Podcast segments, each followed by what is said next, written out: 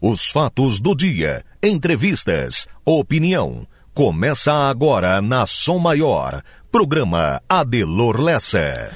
9 de março de 2023, no sul do estado catarinense, 7 horas da manhã. Muito bom dia. Tem uma operação da Polícia Civil em andamento neste momento em Criciúma. Detalhes em seguida aqui no programa. Uma cervejaria de Orleans, a Big Jack, foi eleita ontem entre as melhores do país, entre as cinco melhores do país. A Big Jack de Orleans, cervejaria, está entre as cinco melhores do país. Concurso foi feito ontem em Blumenau, durante o Festival Brasileiro da Cerveja. As outras três, a Big Jack é uma das cinco, as outras três são, as outras quatro, aliás, são três do Rio Grande do Sul e uma do Paraná. Também foi premiada nesse festival a cerveja Carvoeira, aquela da Long Beer. Vamos falar em seguida sobre isso também. Lembra do filho 04 do ex-presidente Bolsonaro, que esteve aqui no final de semana e tal? Ele foi nomeado ontem no gabinete do senador Jorge Seife. O ato de nomeação foi publicado ontem no Diário Oficial. Ele agora é assessor do senador Jorge Seife. O deputado Daniel Freitas tentou encaminhar sua nomeação no governo do estado, mas bateu na trave. Ele está nomeado no gabinete do senador Jorge Seife, o 04, que esteve aqui no final de semana. Descobriram e veio à tona que o vice-prefeito de Tubarão, e descobriram nessas, uh, nessa, numa operação do GAECO, numa busca e apreensão do GAECO, que o vice-prefeito de Tubarão, que está preso, tinha uma minuta em casa de uma CPI que seria constituída para contrapor a operação Mensageiro. E isso, evidentemente, é mais um ponto a complicar a situação do vice-prefeito Caio Tokarski de Tubarão, que, que, continua preso, ele e o prefeito Juarez Ponticelli. A propósito, ontem foi feita nova operação do GAECO na prefeitura, agora por causa de um concurso. E depois dessa operação, um secretário de Secretaria de Serviços Públicos da Prefeitura de Tubarão foi demitido pelo prefeito em exercício. Informação de ontem, Dia das Mulheres, o governador Jorginho Melo lançou o Pronamp das Mulheres para incentivar o empreendedorismo feminino. Os detalhes sobre isso em seguida. Furquilinha lança hoje o Programa do Transporte Social. É, ônibus de graça. Prefeito Neguinho vai falar sobre isso em seguida. Hoje, a SATIC lança a segunda etapa do projeto Cidade do Conhecimento os detalhes em seguida. Tem um, uma, uma região do estado, ali na região do Vale, municípios encaminharam e fecharam, sacramentaram uma operação milionária com o Banco Mundial para realizar um projeto coletivo de mobilidade. Um projeto de mobilidade que envolve cidades que são vizinhas. O projeto milionário será assinado na semana que vem nos Estados Unidos. Vamos falar sobre isso também em seguida. No Criciúma hoje, apresentação oficial do Marquinhos Gabriel. E tem mais dois reforços no radar que devem ser anunciados a qualquer momento. São alguns dos assuntos que estão na pauta aqui do programa desta quinta-feira. Mas antes de tudo isso, para começo de conversa, sinal de alerta acionado na área da infraestrutura, no que é responsabilidade do governo do estado aqui na região. As obras continuam paradas, por exemplo, na Serra do Faxinal, em Praia Grande, no caminho dos Cânions. Foi anunciada a licença que faltava para a liberação das obras, mas falta assinar. Falta assinar um documento. Assunto está trancado na burocracia de Brasília. O ICMBio liberou o corte do mato às margens da rodovia para fazer a pavimentação, mas falta o de acordo, falta o IBAMA assinar. Não assinou. Parece pegadinha, brincadeira, provocação, mas é fato. Agora falta a assinatura do IBAMA. Por isso, a obra continua parada, a obra na Serra do Faxinal, em Praia Grande a empreiteira que ganhou a licitação e recebeu ordem de serviço em agosto do ano passado para fazer a obra, são agosto seis, é, mais um, dois, são quase oito meses, mais de oito meses esperando. A, a empresa que ganhou a licitação já está emitindo sinais que está em vias de abandonar a obra. Enquanto isso, em Criciúma, a obra do último trecho do anel viário, no Rio Maina, está devagar, quase parando mas pode parar nos próximos dias porque ainda não foram feitas algumas desapropriações. Próximo ali a Vila Francesa. Mas como é que faz uma obra sem desapropriação? Como é que começa uma obra sem desapropriar o, o que tem que ser desapropriado? A obra vai parar. Não foram feitos, não foram feitas as negociações, faltam algumas desapropriações. Outra, a obra na Serra do Corvo Branco, Grão Pará, está parada. Foi concluído o serviço contratado para a recomposição da rodovia depois dos desmoronamentos, mas a obra de pavimentação, que é com outra empresa, não foi retomada. Está parada. No final de 2022, tinha 18 obras de infraestrutura, obras em rodovias, que estavam em andamento no Sul. Fora as licitações uh, feitas e obras não iniciadas, como da Ponte da Laguna. E fora as conveniadas, obras conveniadas com municípios, que são responsabilidade das prefeituras, que não, não, não foram encaminhados ou estão parados, como a Ponte de Ilhas, em Araranguá. Mas dessas 18 obras que estavam em andamento, 18 delas, ou mais da, metade, estão paradas ou parando, até porque as empreiteiras não receberam nada em 2023, nenhum pagamento. E já é março, terceiro mês do ano. Por tudo isso, sinal de alerta acionado. A região precisa se mobilizar para fazer que as obras todas sejam retomadas ou iniciadas ou tenham andamento na normalidade. E eu não estou nem falando de obras anunciadas, mas não licitadas, como a extensão da via rápida até o Balneário Rincão. Estou debruçado apenas nas obras que já estavam em andamento ou licitadas. Bancada de deputados do Sul foi montada nessa semana e precisa logo arregaçar as mangas para tratar disso tudo junto ao governo. Mas precisa trabalhar junto com prefeitos e dirigentes e entidades do setor produtivo, senão o processo não anda. É moroso, é demorado, é enroscado, ainda mais governo iniciando.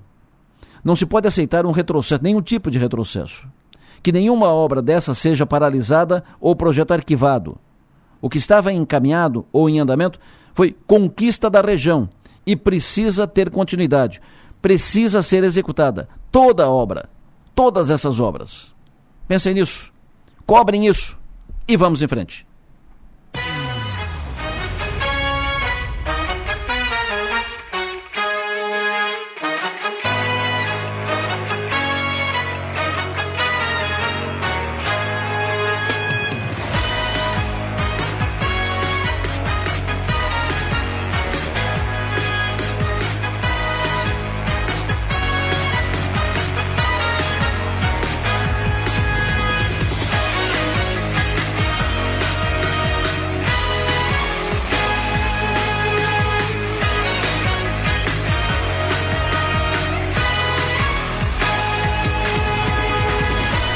Programa no Marco Manuela Silva na produção, Marlon Medeiros na operação técnica. Em seguida conosco aqui durante o programa, Márcio Sônico, Enio Biso, Piara Bosque, Mag Topassoli, Jonas Cif, Lucas Rocco. Hoje é o dia do Paulinho da Carne. Hoje é o dia do Coronel Cabral. Vamos juntos até as nove e meia da manhã. Para interagir aqui com o programa, você pode mandar para cá mensagem de texto, mensagem de áudio com pautas, informações, opiniões.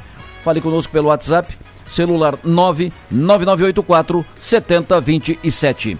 Para nos ouvir, além de sintonizar o FM 100,7, você pode acessar o link da Som Maior, que está disponível no portal 484, numeral 8 por extenso.com.br.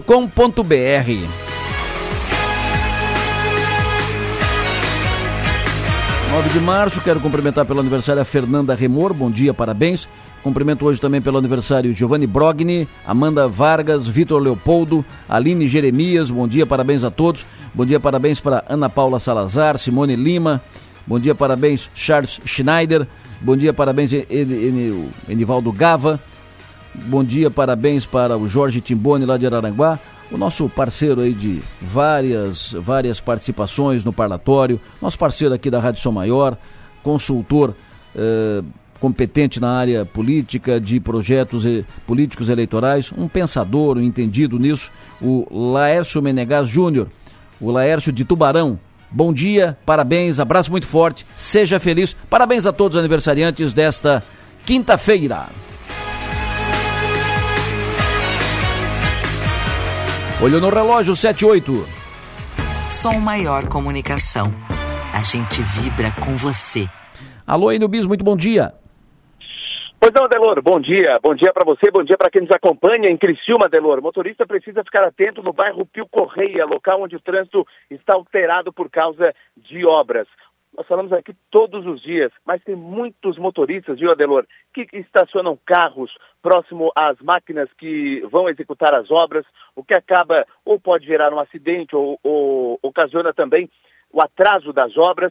Os trabalhos estão concentrados na rua Guerra Junqueira, entre as ruas Augusto dos Anjos e Presidente Kennedy. Nesse trecho, o trânsito está totalmente bloqueado. No entanto, entre as ruas Presidente Kennedy e Léo Lombardi, existem máquinas e materiais de concreto, equipamentos da empresa que está executando a obra. Blocos de concreto estão na rua. Portanto, o alerta é para o motorista ao trafegar neste trecho e também ter cuidado em não estacionar veículo próximo do local onde está acontecendo a obra. Cuidado é para que não se envolva em acidente, como falei anteriormente, e também ao estacionar o veículo em local proibido, próximo a máquinas, para não atrasar o andamento das obras no bairro Pio Correia, em Criciúma. Os desvios estão sendo feitos nas ruas Augusto dos Anjos, Presidente Kennedy, Léo Lombardi, Ângelo Dalfarra, Mário de Andrade e Avenida Humberto de Campos. São todas ruas e também uma avenida próxima ao, próximos ao Colégio Marista, onde o trânsito está liberado. O único trecho interditado, portanto, é na rua Guerra Junqueira, entre as ruas Augusto dos Anjos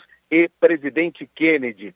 E no trecho sul da BR-101, o motorista precisa ficar atento em alguns pontos onde estão ocorrendo pequenas obras de recuperação de pavimento e manutenção na rodovia federal. E as obras acontecem entre 7 da manhã e 5 horas da tarde. Em alguns pontos, o motorista vai se deparar com interdição de faixa, o que deixa o tráfego lento. Os locais onde requer maior atenção estão entre Paulo Lopes e Garopaba, do quilômetro 258 ao 261, na pista sentido norte. Em Tubarão, motorista também precisa ficar atento entre os quilômetros 336 e 338 no, na pista sentido norte e ainda em Tubarão, entre os quilômetros 341 e 342 sentido sul. Entre Tubarão e Jaguaruna, entre os quilômetros 345 e 346, motorista também precisa é, ficar atento na pista sentido norte. Falando em BR-101, tirando esses pontos que citamos a, a, onde há interdição de faixa,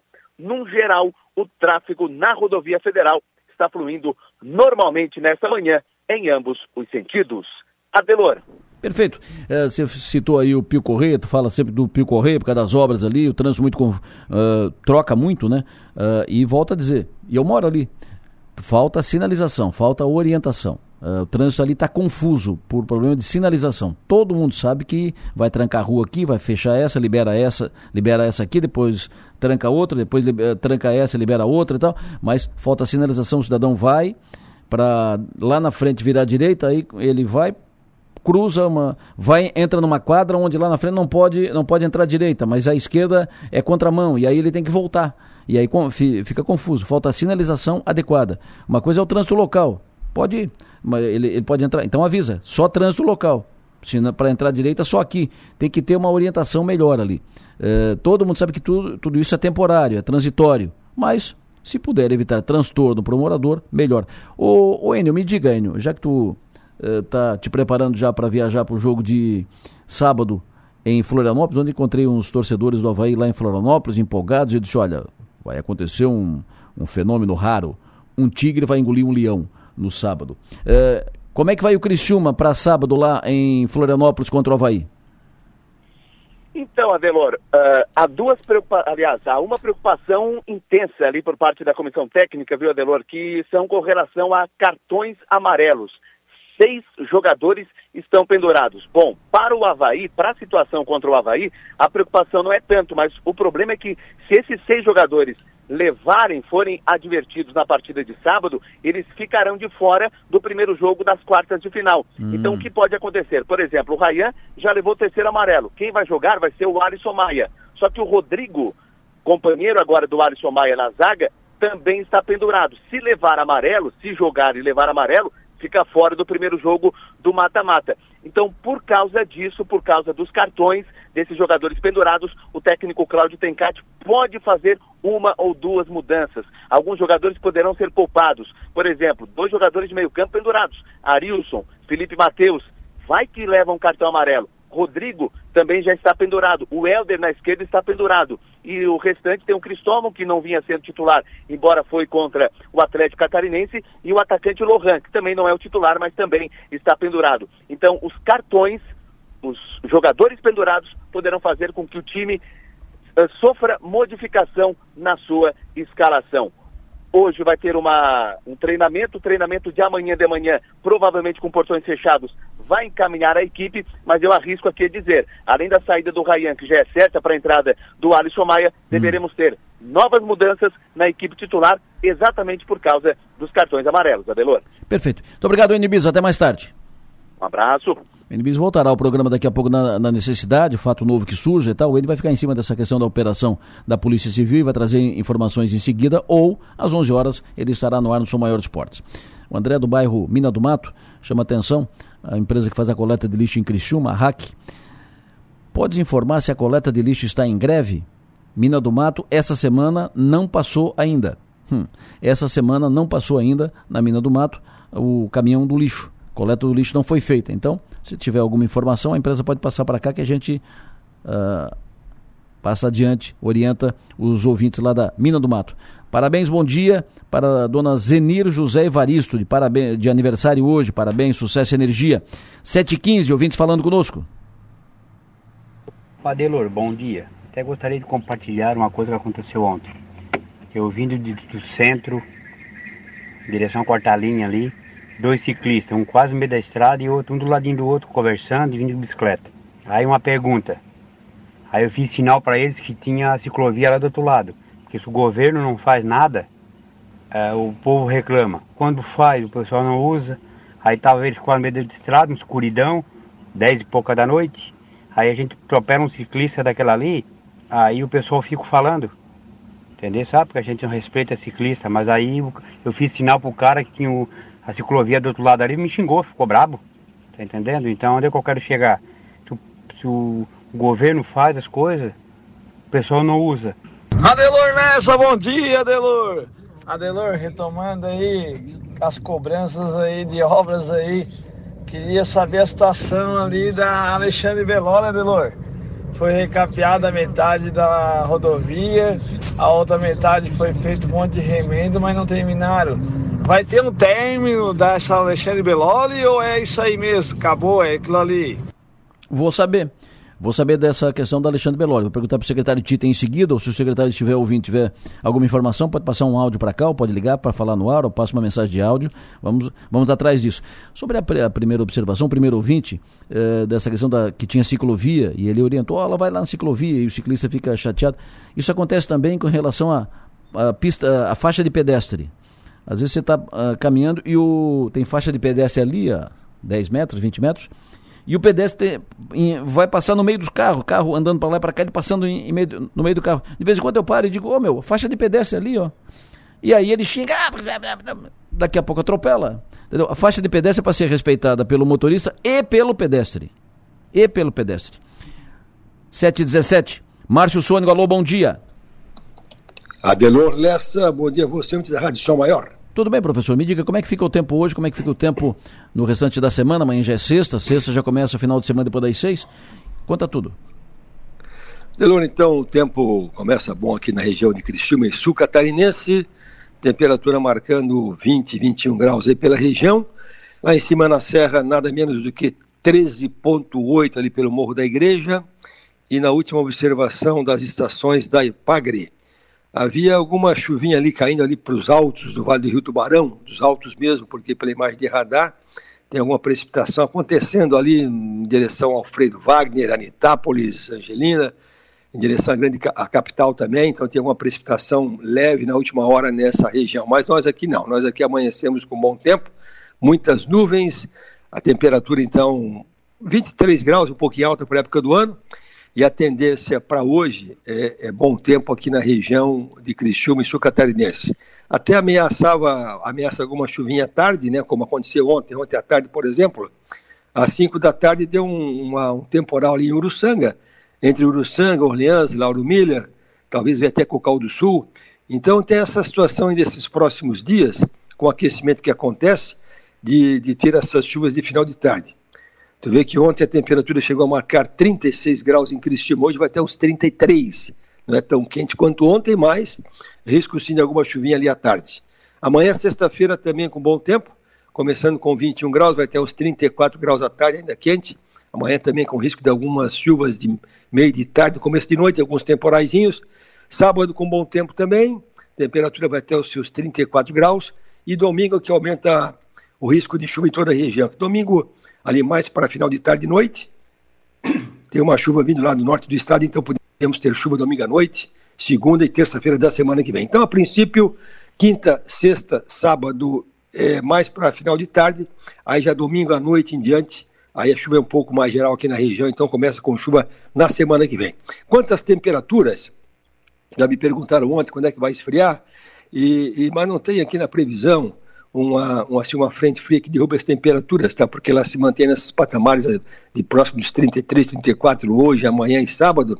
Domingo vai do máximo a 31, 32, mas não tem, gente, até, até metade do mês de março, até o dia 15, 16, 17, 18, uma frente fria que cai as temperaturas. Então, seguimos o mês de março quente e com essas chuvas de verão, Adelor Lessa. Ouvido pergunta para ti o final de semana em Florianópolis, capital catarinense. É, ali quanto mais ao norte do estado, maior risco de chuva já domingo na capital. E essa chuva chega aqui para nós domingo à noite. Então, a capital sim. Sábado bom, domingo chove. Laguna, final de semana. É, Laguna ainda escapa. Laguna pega bom tempo no sábado, pega bom tempo domingo e chove Laguna só domingo, mais para meio da tarde, começo de noite, essa chuva que vem do norte do estado. Fernando Meleiro pergunta para ti amanhã e sábado, uh, mar vai estar para peixe? Para peixe eu não sei agora. A, a situação. É, para peixe eu não sei que tem tanto pouco peixe nessas nossas plataformas, é muito barco pescando de arrastão aí. Mas é. acendendo mar calmo, viu? Ah, olhando aqui a, a, própria a plataforma de pesca do Balneário Rincão, João Batista Longo, tem aquela, aquela estação, tem aquela câmera. Então o mar está muito calmo e também confere com aqui com a previsão oceânica, mar calmo quinta-feira, o mar é baixinho na sexta-feira, é mar calmo no sábado, mar calmo no domingo à noite, que o mar ele reage um pouquinho em função dessa chuva que chega, tá? tá bom. E bom tempo na praia também. Então, se é para ir para praia passear, hum. pescar, mesmo que não pesque nada, vai que vai dar tempo bom. Tá bom. Terça-feira em Maceió e quarta-feira em Salvador. Nossa, velho, é. vamos, deixa, eu, deixa eu puxar aqui o nosso vira, Instituto meu. Nacional de Meteorologia. É Maceió? Maceió na terça e Salvador na quarta. Ah, bom tempo, aqui pelo Inemet está colocando bom tempo, dia terça-feira, 14 de Maceió, com 30 graus. Interessante, o, o, o, Nordeste brasileiro a gente se engana, né? Ah, o Nordeste calorão. Mas lá tem um tal de vento, Adelô, chamado Alísio de Sudeste. É o mesmo vento que entra como Nordeste, lá entra como Sudeste. Hum. Então não deixa lá o litoral esquentar tanto. Então, vai 30 graus em Maceió, terça-feira, com bom tempo. E, e, Salvador, quando é que é, Delor? Salvador é na quarta-feira, dia seguinte. Está tá colocando alguma, alguma chuva ao longo do dia, mas é, chove, para, com um pouco de sol também. Perfeito. Uh, o ouvinte pergunta para ti, gostaria de saber o tempo nesta terça-feira, terça-feira que vem. Uh, na terça-feira à noite teremos posse da CDL. CDL, o presidente. É, ah, o, o André, o André está perguntando. André Santiago está tá perguntando. É, o André está perguntando. Parabéns para ele pela posse. E como é que fica o tempo terça-feira à noite? André, ele, nós temos o prazer de sermos vizinhos de praia. Opa. É, mas ele trabalha muito, né? Que ele tem, tem empreendimento aqui em Criciúma, tem laje, então a gente se vê muito pouco, mas é, é figuraça, gente boa. André chove terça-noite, tá? Por enquanto está colocando um pouquinho de chuva. Pouca coisa, mas coloca. Pergunta ao tempo em Garopaba. Garopaba, final de semana. É, ali para Garopaba, mais ou menos que nem a capital do estado, ele pega bom tempo no sábado, o dia todo, com temperatura até uns 28 e domingo é que chove em Garopaba já próximo ao meio-dia à tarde. Aquela chuva bem no norte do estado lentamente. Verifica o Márcio como será o tempo em Uruçanga para um treinamento de lideranças ao ar livre no final de semana. Sábado. Professor Lavina? Não, professor Rodrigo Larte. Ah, o Rodrigo, desculpe. Isso. O Rodrigo, professor Rodrigo, ah, nós temos o bom tempo em Uruçanga final de semana, sábado. temperatura alta, né? Vai ter os... Oi? Especificamente sábado. Bom tempo. Bom, bom tempo. tempo, 31 graus. 31 graus, maravilha. Então, bom para fazer o, o, treinamento. Previsão do tempo para farol de Santa Marta, final de semana. Igual Laguna. Bom tempo no sábado, domingo até meio-dia e chove domingo à tarde no farol. Camboriú, Camboriú, uh, Balneário Camboriú, vai, o, o ouvinte vai iniciar um tratamento lá, o Jorge vai iniciar um levantamento topográfico nos próximos dias, dias 10 e 11, portanto amanhã e depois. É, amanhã e amanhã tem alguma pancadinha leve em, em Balneário Camboriú, tanto amanhã quanto sábado tem alguma pancadinha leve, tá? tá. Em Camboriú. Tem bom tempo, mas tem alguma pancadinha leve, nada assim assustador. Perfeito. Confirma aí as condições do mar para pesca no sábado, depois de amanhã. Tranquilo, mar calmo no Balneário Rincão, Arroio do Silva, qualquer praia aqui do sul do estado, mar calmo no final de semana e bom tempo até domingo à tarde. Previsão do tempo Otacílio Costa, lá do ladinho de Lages, final de semana. É, ali o Tacílio Costa, ele tem bom tempo também e um calorzinho de até uns 30 graus, viu? É hum. alto, é serra, mas esquenta também, mas é bom tempo. Fechou, chefe. Muito obrigado, sucesso e energia, bom trabalho, até mais tarde. Delor, bom dia também e até mais tarde. Previsão do tempo. Oferecimento. Instituto Imas. IH Serve. Romance que não acaba na venda. 725, ouvinte no ar. Ó, Adelor, bom dia. Aqui é o Joaci aqui da Barra Velha. Olha, Adelor, nós temos aqui, ó, ficamos umas duas semanas sem água aqui. E agora a água voltou e já faz uma semana e pouco que tá com cano estourado aqui já liguei, mas não vem arrumar essa mai. É. Fica aqui no bairro Costa da Lagoa, aqui na Avenida da Hospitaria. Tá ali duas semanas já, vazando a água e nada. Ninguém apareceu para arrumar. Tá bom, Adelor? Obrigado, hein? Ô Adelor, ah, voltando àquela faixa de pedestre, realmente tá ali atrás do campo do Criciúma tem uma sinaleira e quando o pessoal sai do colégio ali próximo ao meio-dia, que é 11h40, 20 para meio-dia, passa muitas pessoas ali da, que vêm do colégio. Eles também não respeitam o sinal. Aí, porque eles acham que estão na faixa de pedestre, eles têm o direito de passar. Aí eu estava passando ali ontem, por exemplo, e eu sinalizei que o sinal estava fechado para eles, né? Aí teve dois alunos que teve a audácia de levantar o dedo, daquele, daquela maneira que tu sabe como é que é, que ele levanta o dedo, né? Só para deixar registrado isso aí também. Aquele dedo do meio, né? É ouvinte levanta atenção, chama atenção aqui, o caminhão do lixo. Há pouco falei que o caminhão do lixo não está passando na mina do mato, né? Aí o ouvinte disse, ó, o caminhão do lixo também não passou no, no Jardim Maristela. Outro ouvinte chama atenção, tem um cabo caído no trevo do quartel. Cuidado aos motoristas, trânsito lento. Trevo do quartel, imagino seja o trevo aqui do quartel da PM. Ou é do 28º GC. Ah, bom. É, então pode ser do 28º GC. Então um, cabo caído no trevo do quartel que deve ser do, isso, do 28º GAC, o ouvinte confirma aqui, um cabo caído no trevo do 28º GAC, cuidado aos motoristas, trânsito lento ali agora no local. Ali normalmente é lento, né? E aí com, com mais esse, esse imprevisto, esse, uh, aí fica mais complicado ainda. O ouvinte diz, fiz uma contestação do meu IPTU no Rincão faz 30 dias, fiz por e-mail, uh, forma, agora ligo para lá, ninguém me atende. Meu imposto está atrasado, não consigo retorno para resolver isso. Como é que se faz? Já disse aqui, outros vídeos já, já, questionaram isso. Primeiro, a prefeitura tem que ter um telefone de, que atenda. Se aquele telefone não está atendendo, tem outro telefone. A prefeitura, evidentemente, tem que ter um telefone que atenda. Não sei qual é, mas tem, certamente tem. É só informar que tem. E segundo, se não consegue re resolver e, e a, a, não deu retorno, a, pro, aciona um, um, advogado. E se não tiver dinheiro para pagar advogado, tem a advocacia gratuita, da, que é do Estado oferecido procura um advogado e aciona, questiona, entra com mandado, questiona, discute. Se não está de acordo, pede, pede para reavaliar, discute, questiona, pede informações, tem direito para isso. 726. Manuela Silva, os destaques de agora nas redes. Adelor, bom dia, bom dia aos ouvintes. Destaque do G1. Fluminense derrota o Flamengo e conquista a Taça Guanabara. E conheça o limão caviar que custa quase 800 reais por quilo. Como é que é? Limão caviar. 800 reais o quilo. Baratinho. No NSC, destaque para vídeo, duplicação da BR-280 precisa de quase um bilhão de reais para ser concluída, aponta estudo, e lei da laqueadura tra eh, trará autonomia e garantia de escolha às mulheres em Santa Catarina, diz especialistas.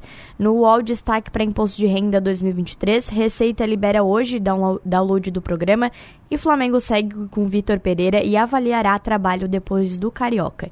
No 48, o Tigre disponibiliza ônibus para o jogo diante do Curitiba e relatório da DIV aponta infestação de dengue em municípios do Sul.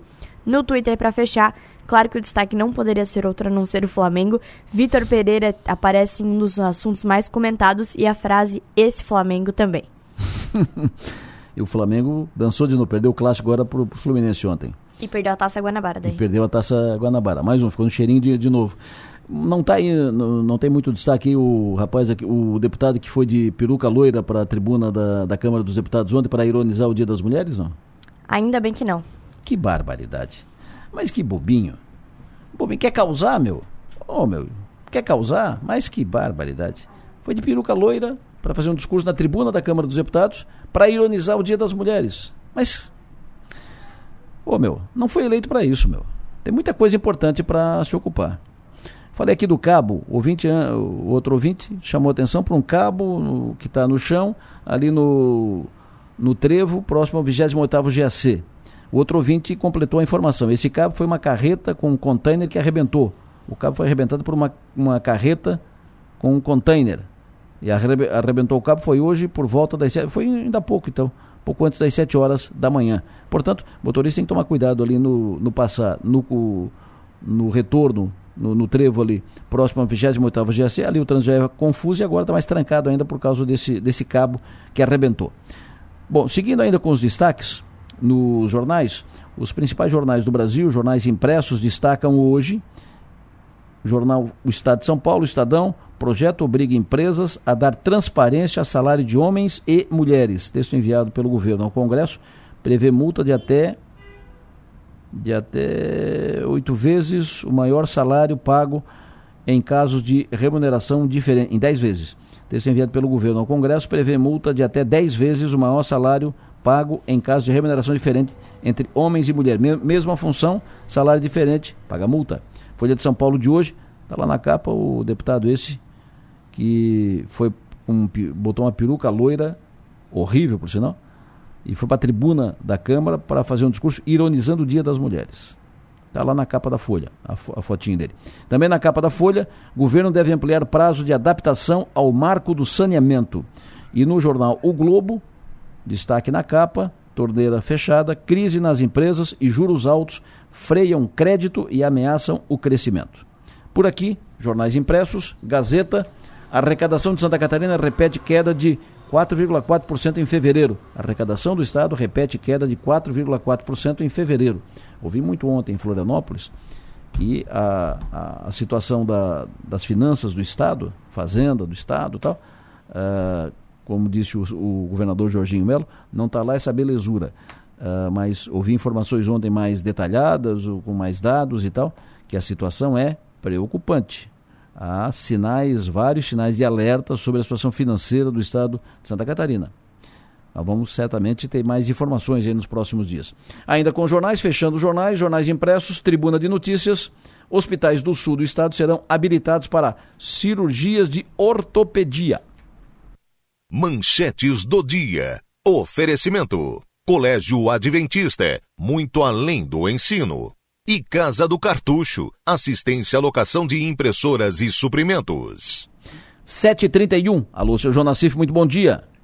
Bom dia, Delorado. Vou contar aqui que lá em Brodowski, antigamente, Brodowski. quando o cara não dava certo em nada, errava tudo e tal, eles eh, diziam que ele estava com praga de parteira. Agora surgiu uma nova praga, é a praga de sogra. Né? quatro, quatro vezes sem ganhar absolutamente nada. Que coisa de louco, né, meu? Que barbaridade. Pra, praga de sogra, não é fácil não. tá bom, Mel. Eu quero, antes que tu entre em campo aqui, quero só cumprimentar o pessoal da Cooper Cocal. Uh, faz, final do ano passado eu conversei com o Belho, presidente da, da Cooper Cocal, e o Belho é muito empolgado com essa com a nova linha de transmissão que estava sendo implantada, o investimento milionário e tal, e tal, e tal, e tal. Pois bem, essa linha de transmissão uh, terá a inauguração dessa linha de, de transmissão de 69 kV maior obra já realizada na história da cooperativa de Cocal. A inauguração será no dia 18 de março, às 10 horas da manhã, no posto Cocal. Dito isso, seu João Nassif, queremos ouvi-lo. Ontem o Camboriú eliminado da Copa do Brasil, mas dele um sufoco no Bahia, que vou te contar, hein? E o Cristina se preparando para pegar o Havaí no, no sábado à tarde em Florianópolis pelo Campeonato Catarinense. Fique à vontade. Olha, Delor, com relação, eu vi o jogo do Camboriú ontem contra o Bahia, foi um negócio absurdo que fizeram com o Camboriú. Foi anulado um gol no primeiro tempo, o jogo já estava 1x0 para o Bahia. O Camboriú foi um empate, um gol do Calisson, e foi marcado um impedimento. O Bandeira estava um metro dois é, fora da linha é, do último homem. Então ele não tinha condições de saber se havia um impedimento ou não. E depois, quando foi mostrada a imagem, que congelaram a imagem aqui lateral, é, se argumentou que tinha um pezinho à frente, um dedinho à frente do jogador do Camboriú. mas, é, inclusive a televisão ali, o, o homem do, da central do apito tentou induzir, dizendo que havia um impedimento. O impedimento não havia, tinha um jogador do Bahia um pouco para cá, dando condições para o Cássio, pelo menos na mesma linha. Então, operaram o Camboriú ontem, que fez uma partida de luxo, e é estranho né, que ele se encontre nessa posição aí de dificuldade, um possível até rebaixamento no Campeonato Catarinense. Mas o que jogou ontem, recomendo o Camboriú a permanecer na Série A do Campeonato Catarinense. Depois tivemos aquela confusão lá no, no, no jogo do, do Fla-Flu, né? Foi um negócio realmente absurdo que aconteceu ali. O Gerson deu um pontapé no jogador do Fluminense deitado, tomou apenas o amarelo, e aí o senhor Felipe Melo entrou em cena, né? Como bom xerife que ele pensa ser, acabou sendo expulso. Mas de qualquer forma, eu acho que o cheirinho ficou aí de novo dentro da conta aí do, do, do Flamengo, a quarta decisão do ano que o Flamengo é derrotado. E com relação ao Criciúma, Delor, eu acho que tem que manter o time. É, o time não está conseguindo fazer gols, mas é o que temos, né? Não dá para inventar muito, não tem como imaginar uma solução diferente. Possivelmente, já na Copa do Brasil, com a entrada do Marquinhos Gabriel, muda um pouco a qualidade do time, né? Eu diria até que mudaria bastante se o Marquinhos estiver em forma. Né? Porque foi, voltou, fica sempre uma dúvida em que, de que forma ele volta, jogou pouco no Goiás, não teve muito espaço por lá mas isso é uma coisa para a semana que vem. Com relação ao jogo de amanhã, tem que manter o time, buscar aí um resultado e quem sabe até fechar, dependendo da combinação de resultados, fechar aí essa primeira fase do campeonato na segunda posição. O certo é que está dentro da classificação e ficar aí dentro do, dos quatro primeiros seria interessante para poder decidir o primeiro mata-mata dentro do Heriberto Wilson. Que temos é isso, Adelor, então não tem muito o que inventar bota esse time para jogar e ficar rezando aí para que consiga acertar o caminho do gol. E o pessoal não perdoa, se ouve só essa aqui. Bom dia, Delor. Do Camboriú. Ô, Delor, Flamengo é penta, né? Penta é vice-campeão, hein? Só ele consegue isso, hein? É, é, bicho, a coisa, a coisa vai pegar cada vez mais. Mas é um negócio realmente impressionante, né, Delor? que acontece no time com jogadores com a qualidade do Flamengo, de repente uma queda vertiginosa de um ano para outro. O ano passado ainda foi campeão da Copa do Brasil, ganhou Libertadores e esse ano não consegue disputar com uma condição melhor qualquer título, né? Acho que está pesando muito também a questão física, né? Os jogadores devem estar também enfastiados de tantas conquistas, de tantas vitórias e não têm apurado melhor a preparação física e isso fica visível, né? A queda do time fisicamente no segundo tempo dos jogos, inclusive ontem. E é Flamengo, né, meu? Tu imagina o tamanho da pressão. Pois é, e, o seu, e a sogra do homem lá que vai ter que dar um jeito, né? Tirar essa, essa, essa, essa zica dele aí, né? Porque ele foi mexer com sogra, cara. Com sogra tu não mexe, deixa quieto, né? Não tem nada que botar a sogra no jogo, né? Fechou, meu, passa régua. Um abraço. Valeu, até mais, 11 horas, tamo aí. Tchau, um abraço. No Fio do Bigode. Oferecimento: Raibel e Clínica Odontológica Dr. André Lima. Eu vou para o intervalo, eu volto em seguida. Daqui a pouco a Maga e o Piara, daqui a pouco o Zancan falar comigo aqui no programa. Daqui a pouco nós vamos falar sobre o Pronamp das mulheres, eh, entre outras tantas. Tem muita coisa ainda a tratar aqui. Registrei aqui eh, problema de coleta de lixo, eh, problema na coleta do lixo no, na Mina do Mato, na Jardim Maristela. O Rodolfo Bach da RAC já fez contato comigo e já disse que está encaminhando as devidas providências para regularizar a, a situação.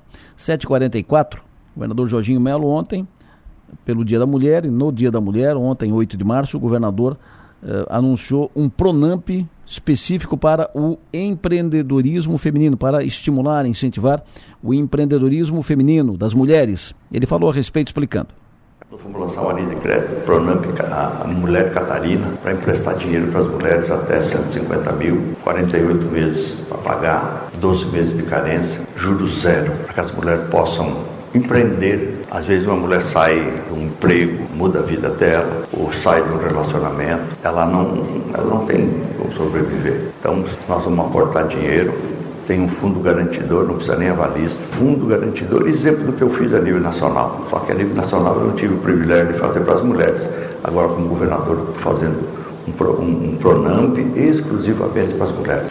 Perfeito. Governador Jorginho Melo, uh, um trecho do seu pronunciamento ontem no lançamento desse Pronamp especial, Pronamp para o empreendedorismo feminino. Hoje nós teremos um evento importante em Criciúma, apresentação da segunda etapa do projeto Cidade do Conhecimento. Acontece hoje à tarde, ali na SATIC. Presidente da Associação Brasileira do Carvão Mineral e diretor executivo da SATIC, engenheiro Fernando Zancan, fala conosco aqui no programa. Zancan, bom dia. Bom dia, Alessa. Bom dia, ouvintes da Som Maior. É um prazer falar com vocês. Eu estive na, na SATIC na, no ano passado, final do, do ano passado, fui recebido por ti pela TID, eh, quando vocês me apresentaram dados e eh, informações do que seria esse projeto Cidade do Conhecimento, que estava praticamente acabado, que seria lançado. Hoje, o lançamento efetivo de, dessa segunda etapa do projeto Cidade do Conhecimento, que é um projeto ousado, ousado, eh, focado, direcionado para o futuro, para a modernidade. Eu quero que o senhor diga, esta segunda etapa prevê o que do projeto, Zancan? Bem, Nessos e ouvinte, o projeto é um projeto que vai ter várias fases. Não sei quantas. Hum. Até 2040, quantas fases nós vamos ter. Mas a fase 1 termina, que é a prestação de contas do ano de 21, 22, desculpa, e agora em 23, fase que é a implantação do ecossistema de inovação que já está andando, mas agora efetivamente com novas, novos produtos vai apresentar o branding do projeto, ou seja, qual a cara que tem a cidade do conhecimento, qual a parte visual, né, qual o logo, né, porque a ideia da cidade do conhecimento é que seja polo, não seja só em Criciúma. Se der certo esse modelo que a gente está trazendo de Israel, a gente replica em outras cidades que passam pela transição energética, como Criciúma vai passar. Então, tem o branding, e a outra vai ser mostrar para nós, para a sociedade, para a imprensa, qual vai ser o próximo prédio e a ligação desse prédio entre SATIC e AM, que é o, é o centro de eventos do projeto. Então é uma são três ações que vão ser apresentadas para basicamente empresários e imprensa. O secretário de Ciência e Tecnologia está vindo aqui para conhecer. Enfim, é a etapa 2. O ano que vem nós vamos ter etapa 3, que já tem projetos em curso, mas ano que vem a gente quer apresentar. Então todo ano vai ter algo novo e é um processo contínuo de urbanização. Uh, é importante que o ouvinte entenda que esse processo, esse projeto, essa criação desse distrito de inovação, porque ecossistema é uma coisa, distrito é outra, ecossistema é, o, é as ações e o distrito é onde você vai morar, ele passa por uma mudança de eixo de desenvolvimento da cidade de Criciúma. E aí tem, tem toda a questão de mobilidade urbana dessa região aqui da Unesc, da SATIC, o Senai está vindo para cá. E aí nós temos o quê? Todo o conjunto de talentos das universidades, do, do, do Senai, da SATIC, da ESUC, do outro lado, da Jorge Lacerda, tudo focado dentro de um, uma área em que tu vai estar tá morando, trabalhando, empreendendo e se divertindo no mesmo lugar. Então é uma mudança de eixo e é um projeto de longo prazo, é um projeto de, vamos botar aí, no mínimo mais 17 anos, que é o tempo que nós nos demos para que esse projeto fique de pé, construído, estruturado e gerando uma economia para o sul de Santa Catarina. Esse projeto, esse distrito de inovação, ele, ele tem um propósito. Ele não é simplesmente uma smart city, ele, ele tem um propósito. Ele tem um propósito de mudar a economia da região. Tem um propósito de fazer a transição energética que a gente precisa, saindo do mundo de alto carbono para um mundo de baixo carbono. Então, é muito maior e a gente analisou isso olhando o que, que é o Sapiens Park em Florianópolis, o que, que é o agro em Joinville, e isso nós vamos mostrar hoje. O projeto que nós estamos trabalhando, ele tem um propósito. E esse projeto é o que, dando certo, a gente pode aplicar em outros municípios que fazem parte da transição energética que a gente tem que fazer no sul de Santa Catarina. Osaka, a, a, a, grosso modo, assim, numa, numa explicação geral para o cidadão que não tem dados, uh, nunca ouviu falar desse projeto Cidade do, do Conhecimento. Esse projeto prevê uh, espaços, prédios de moradia para estudantes e, e, e, pessoas envolvidas, prédios para uh, desenvolvimento de projetos de, de inovação, projetos efetivos que vão para o setor produtivo e outros estabelecimentos empresariais. É, na verdade, veja bem, Delor, Nós estamos falando, quando a gente fala em cidade do conhecimento, as pessoas falam assim, esse é o um nome? Por que cidade? Porque nós vamos morar nessa, nessa área de que nós estamos falando aqui de 95 hectares, em torno de 3 mil a 4 mil pessoas. Hum. Isso é do tamanho de Treviso. Isso é uma cidade. E uma cidade tem que ter tudo, tem que ter comércio, tem que ter uh, tudo que tem em volta de uma cidade. E o conceito é, você vai estar tá morando ali, estudando, empreendendo, uh, trabalhando em, em, em indústria de tecnologia, tudo pertinho. Você não tem que estar tá andando, não precisa vir no centro da cidade, você vai ficar ali. Esse é o conceito que tem hoje, moderno, de urbanização e que está sendo aplicado nas grandes cidades. É, Paris, por exemplo, está pegando bairros e transformando nesse conceito de até 15 minutos tu tem tudo em volta de ti. Então, o que nós estamos fazendo em Criciúma é algo totalmente alinhado com o que está, em termos de urbanização que está sendo feito no mundo e olhando sempre com baixo carbono, ou seja, você não tem que gastar, você vai andar de carro elétrico no futuro, você não vai andar com carro, ou nem anda de carro, anda de patinete, tudo pertinho. Então esse é o conceito que está se trabalhando. Então é um projeto de urbanização ligado a um ecossistema de inovação, que tem os talentos, tem um local onde você vai estar tá trabalhando e inovando e ao mesmo tempo vai estar tá morando. Então, é, é, esse é o conceito que nós estamos trabalhando. Quem conhece Pedra, Pedra Branca e Florianópolis, Sim. é um conceito similar, só que mais avançado. Perfeito. Lançamento, apresentação hoje, quatro da tarde, na SATIC. No, na AM. Uh, no AM. Adelor. Perfeito. Lá na AM. Porque a AM é a parceira da, da, desse projeto, ela faz parte do projeto. Então, a gente tá, todos os eventos da Cidade do Conhecimento serão feitos na AM. Perfeito. Muito obrigado, Zancan. Sempre bom ouvi-lo. Muito obrigado, parabéns pelo projeto. Um abraço, um bom dia a todos. Diretor executivo da SATIC, engenheiro Fernando Zancan, falando ao vivo conosco aqui na Som Maior. Lançamento hoje, apresentação hoje da segunda etapa uh, desse projeto Cidade do Conhecimento hoje, quatro da tarde, no AM Master Hall. A Som Maior estará lá, o 48 estará lá e nós traremos mais detalhes no ponto final e depois nas, uh, no 48, né, nas, nas nossas páginas do 484 número 8 por extenso.com.br. Falei logo na abertura do programa que estava em andamento uma operação da Polícia Civil e sempre que tem uma operação da Polícia Civil, a gente vai é, trabalhando as informações a conta gotas para não atrapalhar, né? Para não, não chamar atenção. Então, no, nosso, no nosso objetivo aqui não é atrapalhar a polícia, é informar o que a polícia está fazendo, mas sem atrapalhar. Então, o que já pode ser dito, a operação da Polícia Civil está em andamento na região do bairro Pinheirinho, na conhecida região dos Trilhos, ali no bairro Pinheirinho. Estão sendo cumpridos oito mandados de busca e apreensão. A operação está em andamento ainda. O que pode ser dito é que estão sendo cumpridos oito mandados de busca e apreensão. Daqui a pouco, quando a polícia fechar a operação, aí nós vamos trazer o delegado, o delegado que está trabalhando na operação é o delegado Vitor Bianco Júnior, que deve falar conosco em seguida aqui na Som Maior. Antes disso, às 7h53, converso com o prefeito de Forquilinha, prefeito Neguinho, José Cláudio Gonçalves. Bom dia, prefeito. Bom dia, Delor. Bom dia, ouvintes da Rádio Som Maior. O senhor faz hoje o lançamento do programa Transporte Social, que é ônibus de graça para todo mundo. A rigor é isso. Exatamente isso, viu, Adelor? É com muita felicidade. Bom, nós iniciamos uh, em fase de testes no último dia 8 de fevereiro. E nós já podemos uh, constatar que, que é um sucesso, viu, Adelor? O município estará oficial, oficializando hoje né, a instalação do transporte social. Serão seis ônibus plotados, Adelor, e um ônibus reserva, portanto, sete ônibus, todos identificados.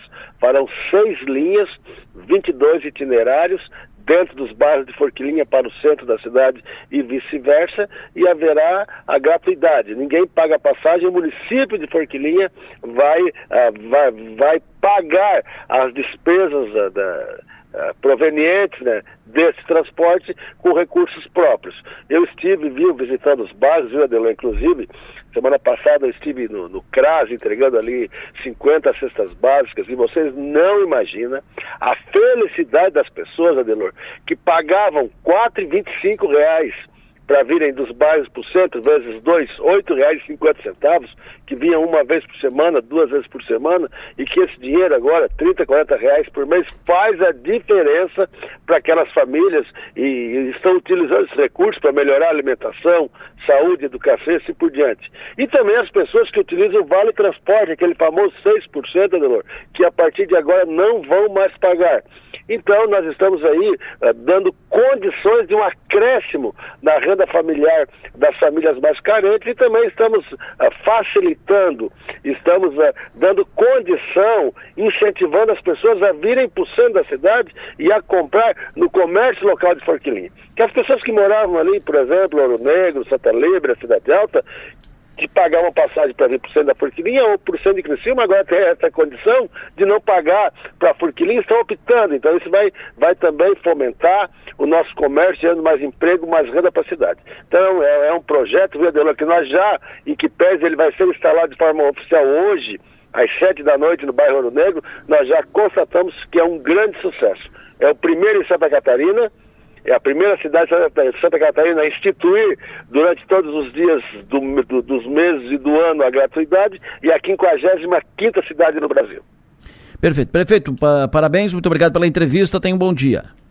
Adelor, convidar todo mundo. Hoje é o lançamento claro. oficial, não só os forquilhenses, viu, Adelor? Sim. Sete horas da, da, da, noite, nós já fizemos num bairro, no bairro Negro, de forma estratégica, porque é um projeto uh, social. O transporte vai justamente fazer com que as pessoas tenham melhores condições de vir dos bairros para o centro da cidade. Então, nós vamos lançar hoje às sete da noite, no bairro Ouro Negro, no centro comunitário, ao lado da Igreja Católica, convidar todas as pessoas. E já tem um município aqui da REC, viu, Adelor, hum. que está estudando a hipótese de instruir a, a gratuidade também. Isso nos deixa muito felizes porque, além de nós estarmos fazendo esse benefício para as famílias de Forquilinha, outros, outros municípios também vão, vão, vão aderir a esse projeto e, com certeza, vários municípios aqui da nossa região e de Santa Catarina também, nos próximos meses, estarão instituindo a gratuidade no transporte coletivo.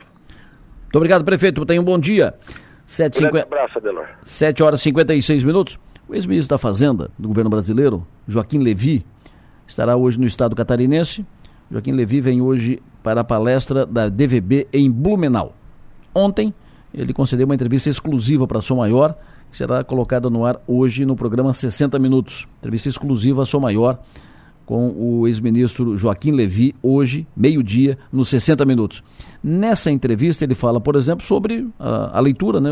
qual a leitura que ele faz do momento da economia brasileira?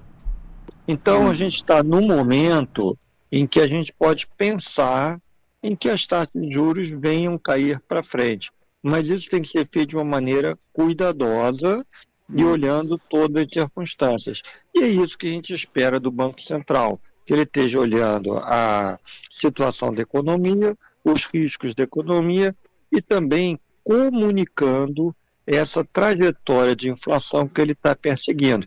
Não é mudança de meta. Mudança de uhum. meta, principalmente uma mudança permanente de meta, provavelmente não se justifica.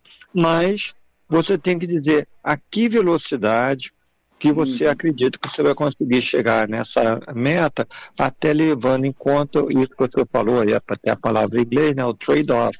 Ou seja, tem um equilíbrio entre quão rápido você baixa a inflação e quanto que isso é, penaliza a economia. Entrevista completa com o ex-ministro da Fazenda Joaquim Levi, hoje, meio-dia, no 60 Minutos, aqui na Som Maior, entrevista exclusiva para Som Maior. Intervalo rápido, eu volto em seguida para falar de política com Piara, com a Maga e muito mais. 8 e 4. Maga, bom dia. Muito bom dia, Delor. Tudo bem? Tudo ótimo. Não ficou mal acostumada, não, né? Eu fiquei. Aqui não vai ter Cavigás. então acho que eu vou voltar à tarde no Não vai ter aquela de... belezura. não adianta vir com essas espumantezinhas aí, Espumantezinha aí. O eu queria era... registrar aqui que foi Sim, sensacional senhora. o programa do Avesso de ontem. Eu imagino, imagino. o Piara Bosque, bom dia. Bom dia, Deloro, bom dia, Maga, bom dia aos ouvintes da Sua Maior. Quando eu vi ontem elas aqui no, no Avesso, uma hora, a mulherada do microfone da Sua Maior, de Cavigás na mesa, eu digo, acabou-se. Amanhã a Maga vai exigir Cavigás na mesa. Ah. É, por, isso eu já entrei aqui menos, dizendo, né? por isso que eu já entrei aqui dizendo, não vai ter aquela belezura, não. o Piara Bosque, ontem eu tive na tive em Floripa, passei na Assembleia e passar na Assembleia, conversa com o deputado aqui, conversa com o deputado dali, porque vai, conversa vai, conversa vem. E a impressão que eu tinha antes de ir, até ontem de manhã, é que a, a reforma administrativa seria aprovada, sim, com facilidade. Reforma administrativa do governo Jorginho Melo seria aprovada com facilidade, porque eh, prevê quatro secretarias, isso e aquilo e tal. Mas saí da, do prédio da Assembleia convencido que o projeto não aprova como entrou. O projeto terá mudanças. Uh, e não vai ser uma operação simples do governo. Tem algumas questões que os deputados não devem aprovar, como extinção de cargos, uh, como uh, aumento de gratificação para policiais lotados em, que vão prestar serviço no governo, entre outras questões. Qual é a tua impressão sobre isso, hein, Upera? Então, nenhuma reforma administrativa sai como entrou, né? Então, isso, isso faz parte do jogo. Normalmente, uma reforma administrativa chega na LESC com alguns bodes na sala para serem estrategicamente retirados lá dentro.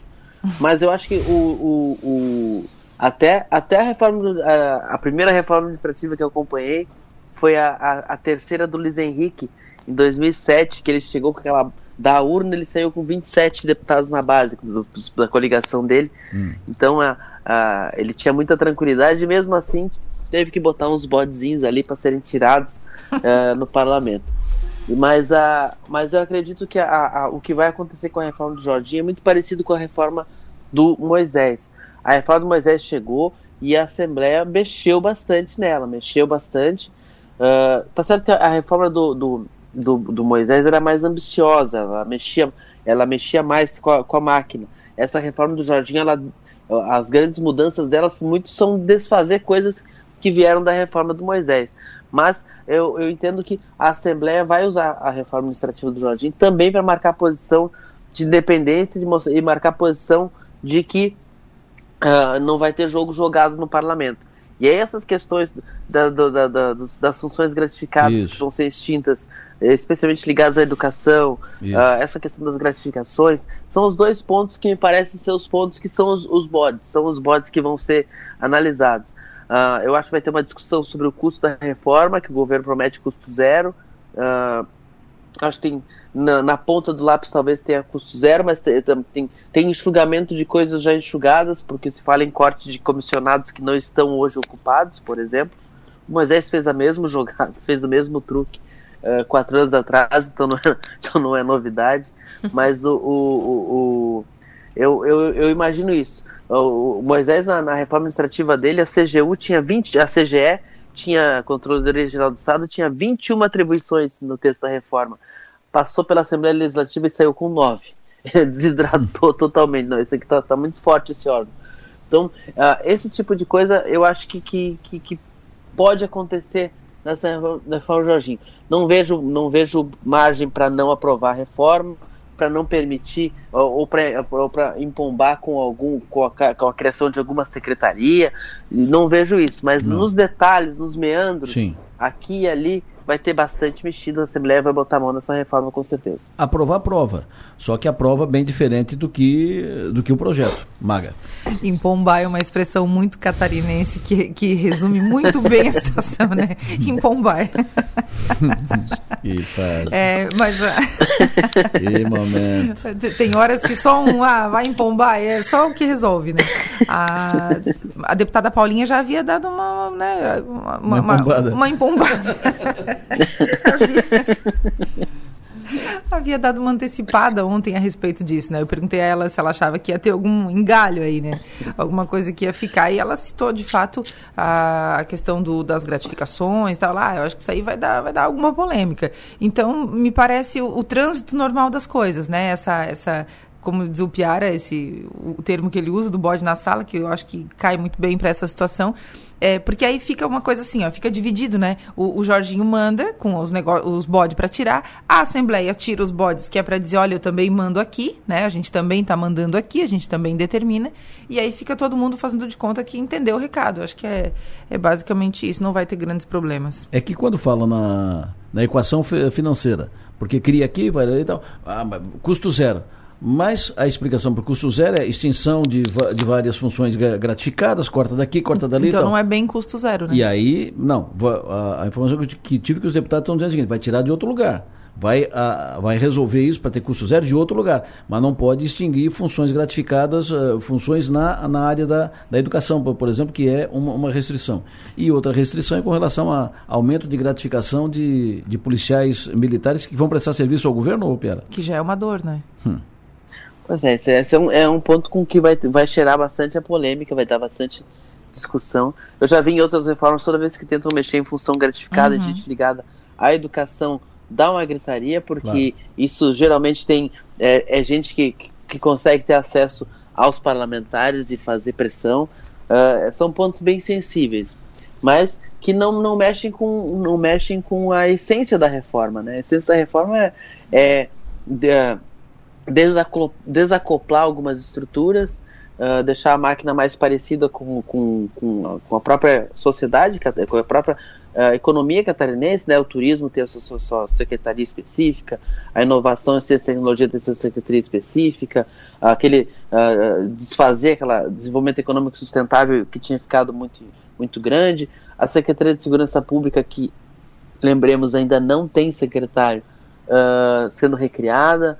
Ah, acho que a essência da reforma não mexe, mas esses pontos de baixo aí, que, que muitos deles são para garantir essa narrativa do custo zero, eles vão, eles vão ser bastante questionados dentro do parlamento. É uma reforma para desempombar, né, o Piara? Sobre essa questão da- do secretário de, de Segurança Pública, informação que tive ontem é que o secretário Beto Martins esteve com o governador para acertar a data da posse.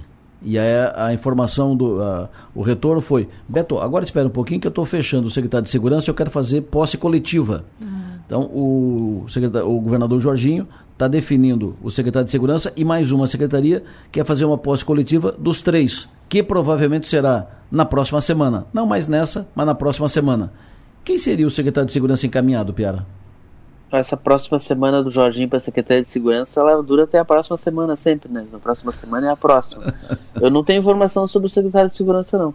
E ainda tem, ainda tem o meio ambiente e economia verde também aberto e a FESPORT. São os Então, dois. Ele tem que estar preparando essa. essa é, tá, tá, é, eu não queria repetir a palavra, mas já que a Maga gostou, tá empombado o negócio. É, ah, são os dois. A intenção é, na semana que vem, dar posse coletiva para o Beto Martins como secretário de Portos e, Aeroportos e para o secretário novo de Segurança Pública e para o secretário novo de, de Meio Ambiente. Essa é o que está projetado, é o que o governador Jorginho pretende, foi o que ele acertou com o Beto Martins para semana que vem. Ontem eu ouvi que o MDB, reunião da bancada, acertou um prazo de 30 dias para o GR Comper ajustar a estrutura na Secretaria de Infraestrutura. 30 dias para ele eh, virar secretário, porque hoje ele tem meia cadeira, não é nem uma cadeira inteira. Então, virar secretário. E que nessa, nesse processo de montagem de estrutura, eh, ele passou a ter mais espaço, porque, por exemplo, o DENIT não liberou o Vicilar Preto. O DENIT, que é comandado pelo MDB em Brasília, não liberou o Vicilar Preto para ocupar uma superintendência, porque o, o Vicilar Preto é, é funcionário de carreira do DENIT, governo federal, que é governo federal, Ministério de Infraestrutura, que é comandado pelo MDB. O Vicilar Preto, eh, indicado pelo, nomeado pelo Jorginho para superintendência, mas não foi liberado, então não será superintendente. O Barbosa também, que é o, o diretor anterior do DENIT, que foi o último diretor, que também havia sido nomeado pelo Jorginho para superintendência, também não, não será. Ou seja, o, em tese, o GR passa a ter mais espaço para montar a estrutura. Eh, consegue montar com o time dele, com indicados dele, ou o Jorginho vai substituir com indicados dele e continuar deixando o GR só com a cadeira? A última informação que eu tive era, era de que o MDB ia conseguir duas superintendências, que inicialmente seria nenhuma, e que, e que, agora seriam duas e ainda vão tentar a terceira. Ah, ele tinha, o governo tinha indicado Carione, né, Ronaldo Carione, e Vicilar Preto para as duas, para duas das as mais importantes ali, a, a, a, superintendência de infraestrutura e a superintendência de, de obras, e o, o, o Nenhum- nenhum dois curiosamente vai. o, curiosamente o, o- os dois servidores do DENIT estavam com, a- com, a, com a sua com a sua transferência, com a sua sessão eh, sus- segurar, estavam segurando lá em Brasília, né?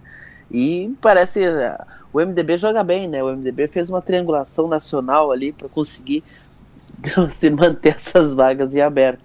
E, e a informação é de que o MDB vai conseguir essas duas vagas. Claro. A construção ainda está tá lenta, mas aparentemente eh, o MDB chegou, ocupou a sala, que era o que tinha inicialmente, e depois usou toda a sua sua força, inclusive nacional, para tentar conseguir mais espaço e vai conseguir. Ou seja, o MDB não liberou os dois os dois funcionários, os dois superintendentes que o Jorginho queria na Secretaria de Infraestrutura. Na prática é isso, o MDB barrou lá em na cima. Prática, né? Barrou lá em cima, barrou lá em cima. Barrou lá em cima. Aí, essa, essa jogada ficou bem clara. E aí a gente vê que a, o Chiodini, Cobalcini, uh, especialmente os dois deputados que estão mais alinhados ao governo federal, conseguem mostrar que tem influência no Ministério dos Transportes. É um problema para o Jorginho, nesse momento, um problema pontual para o Jorginho, que não conseguiu ter seus dois uh, ex-DENITs dentro do governo? É, mas para Santa Catarina é uma indicativa outra. A gente tem gente que consegue, que consegue ser ouvido dentro do Ministério dos Transportes, fazia tempo que não tinha. Inclusive, a, a, a informação que eu ouvi ontem é que o Cobalcini deve indicar o chefe do DENIT em Santa Catarina. O PT tenta ah. O PT tenta emplacar o, o, o, João José. Ah, tomaram. É exatamente isso. E o PT quer voltar, quer voltar com o João José dos Santos. Meu Deus, a gente a gente tá, a gente está vivendo um momento de assim, uh, o, o, os trancadores de rua estão tão, tão tudo tão tão, tão, tão tirados, né? Porque o, o, o, a gente já está conseguindo se livrar dos dois do ex-Denite que, que, que não conseguiram fazer as coisas avançar. O Vicilar e o Carione. Aí o PT queria trazer outro, não é possível. Ô, Cobalcini, dá um jeito aí, por favor. O, a informação é que o Cobalcini vai indicar o chefe do DENIT em Santa Catarina. Se ele não conseguir, a gente vai empombar aqui todo dia até resolver esse negócio. ah, não é possível, não é cara. Possível. O DENIT catarinense é uma tristeza, tadinho. Falar em pombar, eu quero saber de vocês. E as joias? Isso empombou? Que confusão. Olha, eu achava que não ia gerar todo esse buzz aí, mas, mas que pelo jeito vai vai, tu vê, né, de onde tu menos imagina, vai pode sair uma, uma, uma confusão aí pro ex-presidente. Bota confusão grande, nisso. Tá? Não, uma confusão, Porque né? agora é, porque né, com as imagens de ontem, vídeos e tal, ficou ficou esquisito, vai ter que Porque aquele, aquele pacote maior nós estamos falando de joias, é, um, um, joias, ah, joias, é um relógio, 16 milhões e meio de reais, ponto. Né? 16 milhões e meio de, reais valem aquela joia, porque é ouro, diamante e tal. É, se for, se ela. Ah, é, é que não presente para o governo brasileiro. Governo brasileiro, então, lá é uma mala. É, é uma mala consular, né, da, da, embaixada e tal. Lá na, na Arábia, ela, ela é assim de, é, descrita identificada, ela vem, não paga imposto nenhum, então ela vem da entrada e vai para o acervo. Porque ela é um patrimônio do, do Brasil, país, patrimônio é do país. Pessoal, né? Se ela vem na mochila do assessor do, do ministro, e se ela vem num pacote e tal do, do ministro, e não é um presente para Michele, como disse o, ex, o então ministro de Minas e Energia. Não, isso é para a primeira dama, para Michele. Aí é pessoal, é pessoal. Ah, mas não, não sabe se é presente, se comprou. Se entra pessoal, declara é, imposto. propriedade declara e paga imposto, né? E aí fica, libera, não libera, é contrabando, é isso e aquilo. Aí tem outras ilações com a compra desse, de um fundo uh, da, da Arábia, de uma, de uma, uh, de uma empresa lá no, no, do Nordeste, né? Uma hidrelétrica, né? Lá, não, hidrelétrica não, uma. uma uma empresa lá do, lá do Nordeste brasileiro. São ilações aí, né? São, são ilações que não é bom para ninguém isso. Isso é ruim para todos, né? Isso, isso não podia estar tá acontecendo, né?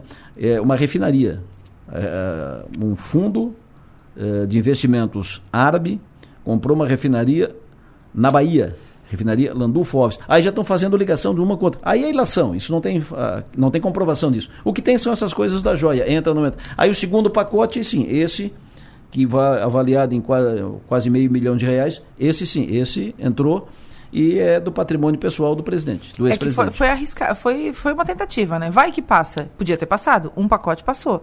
Esse pacote menor passou, então, né? Vai que passa. Mas tem, tem muita coisa sem resposta nesse, nesse enredo das joias. Inclusive, a própria ex-primeira-dama Michele disse que não sabia de nada disso. Né? Então, é, que ela não ficou sabendo, enfim.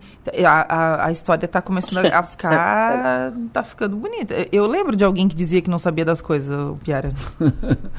Fala, não, tô, tô imaginando. Uh, vai virar um presente surpresa pra Michelle, né? Então, não, não, por isso eu não ficou sabendo. Michelle tem uma surpresa pra você, mas como a joia não chegou. Pô, mas é um é que, assim, mas tá esquisito. É um presente de 16 milhões e meio de reais. Vamos conversar, né? mas é, é, o tipo, é o tipo de, é, de escândalo que, que, que ganha uma marca forte porque ele é muito entendível, né? Tu, tu, tu, ele, ele, ele é muito ele é material. É, marcante. Tem a, tem a joia, tem é. a história. E, e tu vê a, o esforço do governo para liberar essas joias por fora. É, Se fossem ficou, peças que é, tivessem, ah, foi é uma, apreendido e ficou esquecido. Ah, tudo bem, mas não, houve uma tentativa repetida, né, de, de, de recuperar as joias. Eu, é algo que eu tenho visto, assim, pelo que eu tenho andado, assim, que eu tenho falado com pessoas que votaram em Bolsonaro e que estão mexidas com essa história, assim, mexe com algumas, algumas convicções pessoais da escolha desse voto. Então, é algo que, que, que o bolsonarista tem que se preocupar, que os, que os lideranças ligadas ao Bolsonaro têm que se preocupar. E especialmente o ex-presidente Bolsonaro, que deve voltar ao Brasil em breve, se é que volta, também deve se preocupar. Essas coisas, ah, mas isso é narrativa. Isso, não, uma coisa é a narrativa, que é um textinho escrito aqui no, no, no, Twitter. Outra coisa é você ver o vídeo lá. Tá lá o vídeo. Né? Da, das imagens, da, das câmeras de segundo. Tá lá o vídeo. Então não, não tem o que discutir. É, tá lá o ministro falando, ah, isso aí é para. Tá lá o é, vídeo. Por isso que eu falei que a coisa parece que vai ganhando corpo, né? Porque ela começou como uma, uma, uma, uma, uma denúncia, não, ali uma, uma, informação, né? De que ah, entraram algumas peças, eh, chegaram algumas peças que não foram recuperadas, enfim, o, o, o profissional lá da, da Receita não, não, não liberou as peças, continua de, eh, retido lá, enfim. É, e aí fica, fica parecendo né, que pode ser uma briga de, de, de, torcida. E aí quando você começa a ver os detalhes, aí vão surgindo né, os diálogos, os, o vídeo, esse vídeo que foi divulgado ontem, por exemplo, que tem o um diálogo completo, né, o, o moço dizendo, ó, oh, fala com ele aqui, o servidor dizendo, não posso falar com ninguém no telefone e tal. Então é uma, uma situação que, que vai, vai gerar dor de cabeça. Perfeito. Mínimo. O Maga, fechou? Sim. Muito obrigado. Prazer imenso tê-la aqui, sempre bom tê-la aqui. Sucesso e energia, bom trabalho, até amanhã. Para nós, viu? até amanhã. E sem, e sem, agora, sem é espumante. Sim, senhor.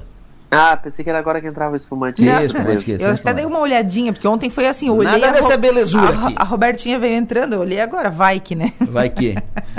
o Piara Bosque, sucesso e energia, bom trabalho, até amanhã. Até amanhã, abraço pra vocês.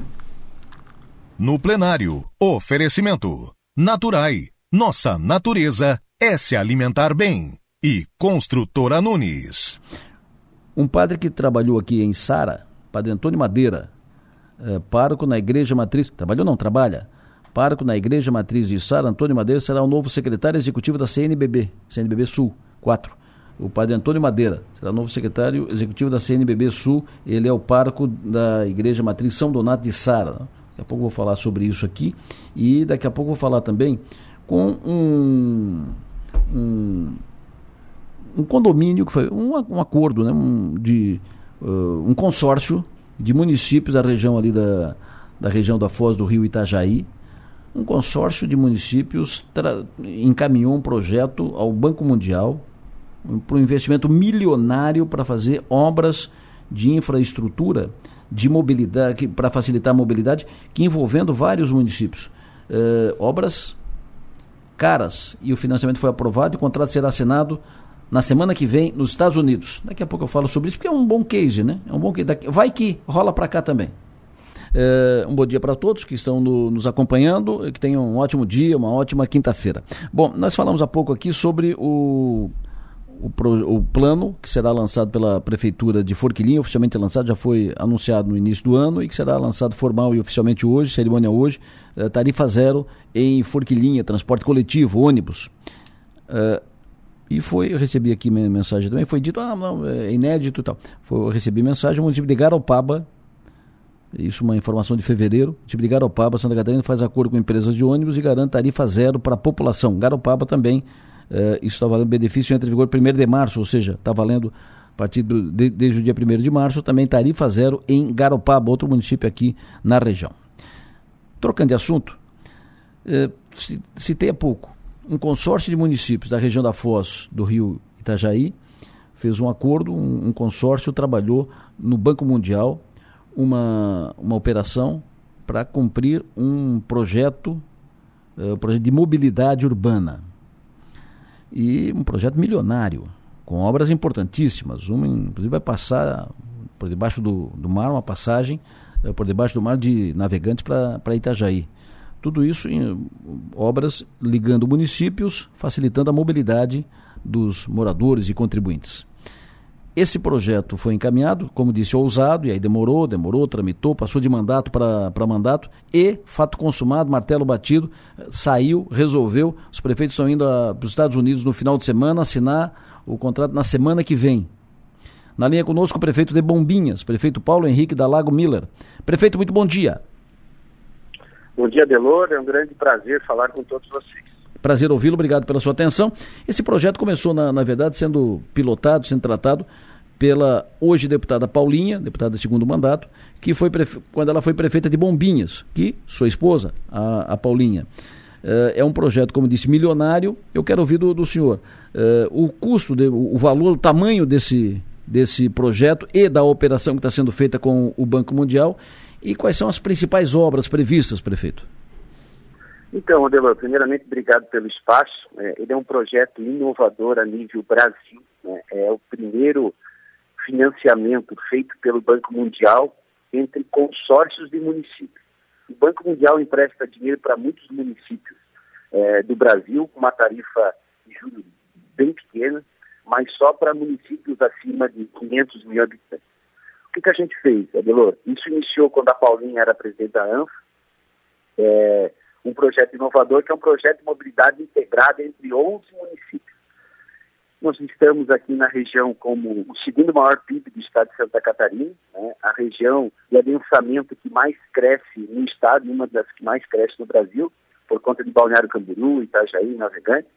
E a gente sabe as limitações que tanto o governo federal e o governo do estado têm com relação à questão dos recursos, e aqui eu tenho que fazer um adendo, né, porque esse projeto começou, o Nova ANF, então é, governador Raimundo Colombo, que foi o que nos ajudou a conceder a questão do Nova Ano, e os municípios se reuniram e foram atrás do Banco Mundial para conseguir um financiamento. O financiamento hoje, Adelor, está em torno de 120 milhões de dólares, tá? E ele está baseado em três pilares.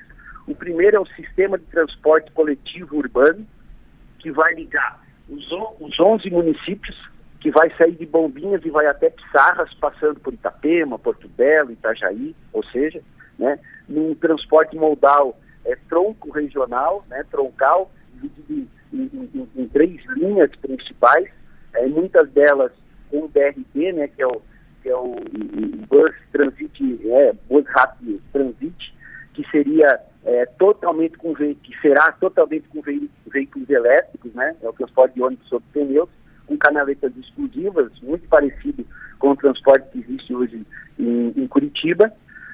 O segundo pilar é o túnel imerso por baixo do rio Itajaí-Açu, que vai ligar navegantes a, a Itajaí. Né? E o terceiro pilar é uma mobilidade, uma micromobilidade na região de Balneário Camboriú e Camboriú, né? Hum. que a gente tem muito problema aí nessas cidades, principalmente por deslocamento das pessoas que trabalham fazendo com que as pessoas deixem seus veículos em casa e transitem com veículos elétricos, patinetes, bicicletas, ou seja, com corredores exclusivos para esse tipo de veículo. Ou seja, é um projeto inovador, a gente está em Brasília a semana inteira, né? tivemos conversa é, com, com, o Ministério da Fazenda essa semana para ajustar a, a, alguns adendos no contrato, né? também no Senado Federal, que tem que a aprovação do Senado depois da presidência, e na segunda-feira vamos até o Washington né, falar novamente com o Banco Mundial, assinar a carta de intenção que já foi aprovada por eles e fazer os trâmites internos do Brasil. E a nossa ideia é, Adelor, até o mês de outubro, né, começar a licitação dessas obras. E queremos iniciar, sim, o sistema de transporte coletivo regional, que é o BRT, a partir de 2024 em toda a região. Quanto tempo de obra, prefeito?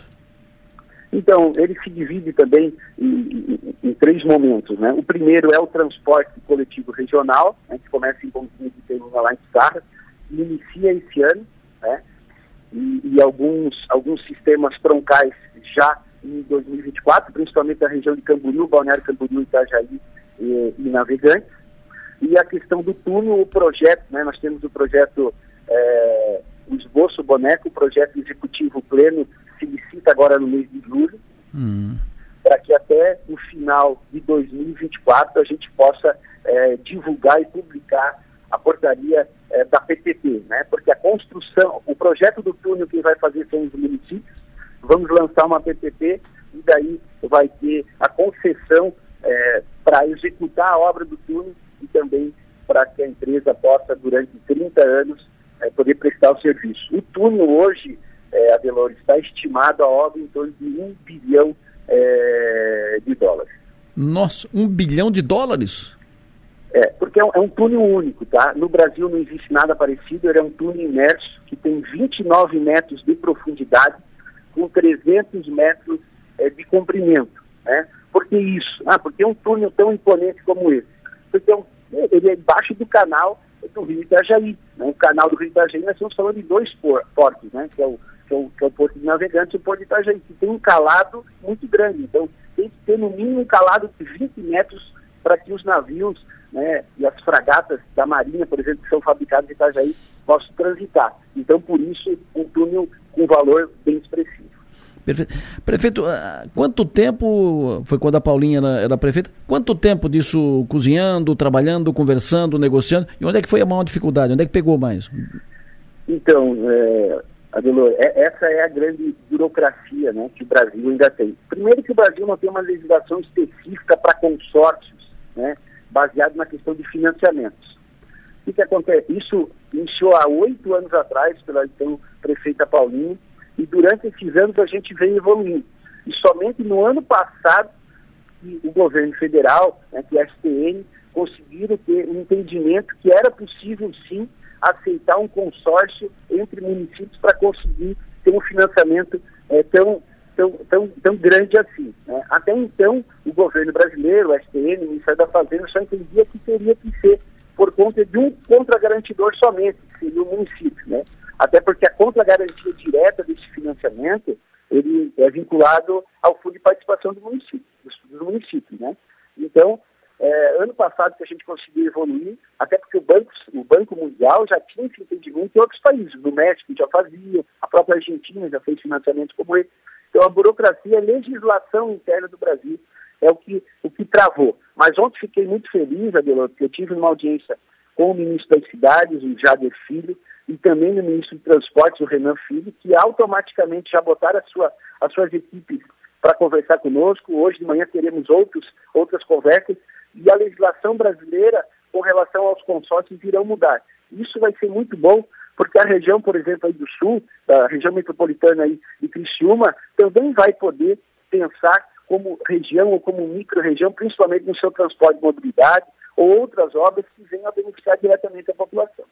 Perfeito. A sua ideia, eh, a projeção de vocês é começar as obras ainda nesse ano? É, nós vamos licitar é, os projetos, tanto do túnel, né, que é o projeto pleno, quanto o projeto pleno do sistema de mobilidade ainda no mês de julho desse ano.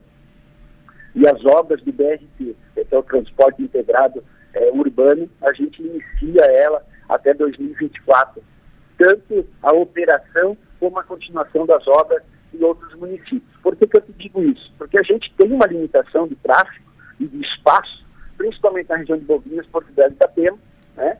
que é, nós só temos uma via de acesso, então nós temos algumas desapropriações. Né? Mas as outras áreas não têm entendimento de desapropriação que tem espaço, as obras vão iniciar ano que vem, principalmente na região de Camboriú, Balneário Camboriú, Itajaí, que é uma região que hoje é muito conurbada já.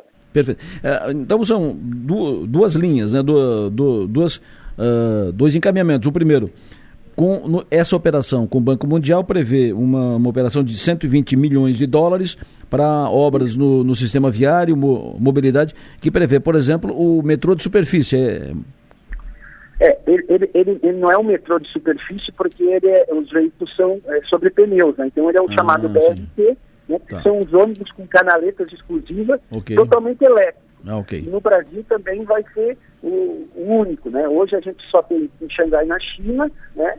e, e algumas regiões é, nos Estados Unidos que estão sendo implementadas. No Brasil será a primeira. Então são 70 veículos elétricos com corredores exclusivos que vão fazer esse deslocamento das pessoas. Perfeito. Esse é um. Uh, e o outro, essa, essa operação, o, o, projeto do túnel, ali que vai ligar Itajaí a, a Navegantes, passando por, por baixo do, uh, da, do Rio Itajaí. Do Rio Ita, Itajaí, que liga um porto no outro, que é um projeto de um bilhão de dólares, que aí será uma parceria público-privada.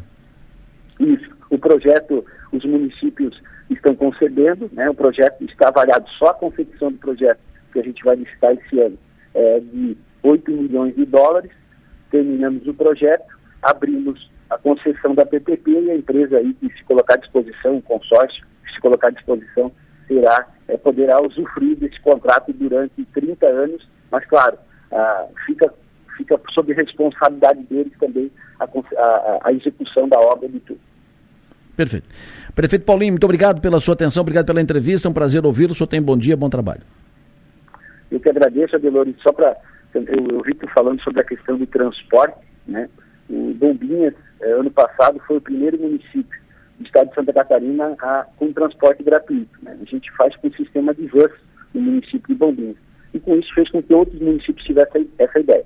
E esse, esse sistema de transporte coletivo, Adelor, que vai fazer entre esses 11 municípios, terá uma tarifa, uh, em você, de R$ 4,80 para se deslocar entre 58 quilômetros uh, de distância. Então, é uma ideia também que vai diretamente fazer com que a população possa economizar também. Perfeito. Conversei aqui com o prefeito de Bombinhas, prefeito Paulo Henrique da Lago Miller, prefeito Paulinho, Paulinho, que é marido da Paulinha. Paulinho, que foi, é deputada hoje de segundo mandato, foi prefeita de Bombinhas. Uh, lá, quando a Paulinha era prefeita, que começou a discussão desse projeto amplo de mobilidade que chama Nova Anfore, uh, e depois passou do, do primeiro mandato dela para o segundo, do segundo passou para o primeiro mandato do Paulinho, e agora está no segundo mandato do, do Paulinho que estão tratando, e agora sim que foi fechado projetos milionários para a questão da mobilidade lá em, na região de, da Anfre, na, na região do, dos municípios do, da Foz do Rio Itajaí. Importante trazer essa, essa entrevista para servir como, como, como dica, né? como possibilidade, como case, para que seja avaliado, quem sabe, por aqui, porque não um consórcio, aqui ou ali, aqui na região carbonífera, ou ali na região do Vale do Aranaguá, ou aqui na região sul, envolvendo tantos, um consórcio de municípios que possa viabilizar projetos de mobilidade ou outros projetos. Talvez aqui um projeto que eh, trate do porto de Araranguá, do Rio Araranguá, ou outros projetos de mobilidade fazendo a ligação aqui dos municípios em torno, os municípios limítrofes. Um projeto, se lá conseguiu viabilizar, talvez aqui também consiga vi viabilizar. São cases que devem ser avaliados, considerados. Um projeto importante, investimentos milionários lá na, nessa região da Foz do Rio Itajaí. Eu quero saber do Márcio agora o tempo. Como é que fica, Márcio, o tempo hoje e no final de semana? Confirma, por favor. Adelor Lessa, bom dia você, antes da Rádio Sol Maior. E a tendência para hoje é, é, bom tempo aqui na região de Criciúma e sul catarinense. Até ameaçava, ameaça alguma chuvinha à tarde, né, como aconteceu ontem, ontem à tarde, por exemplo.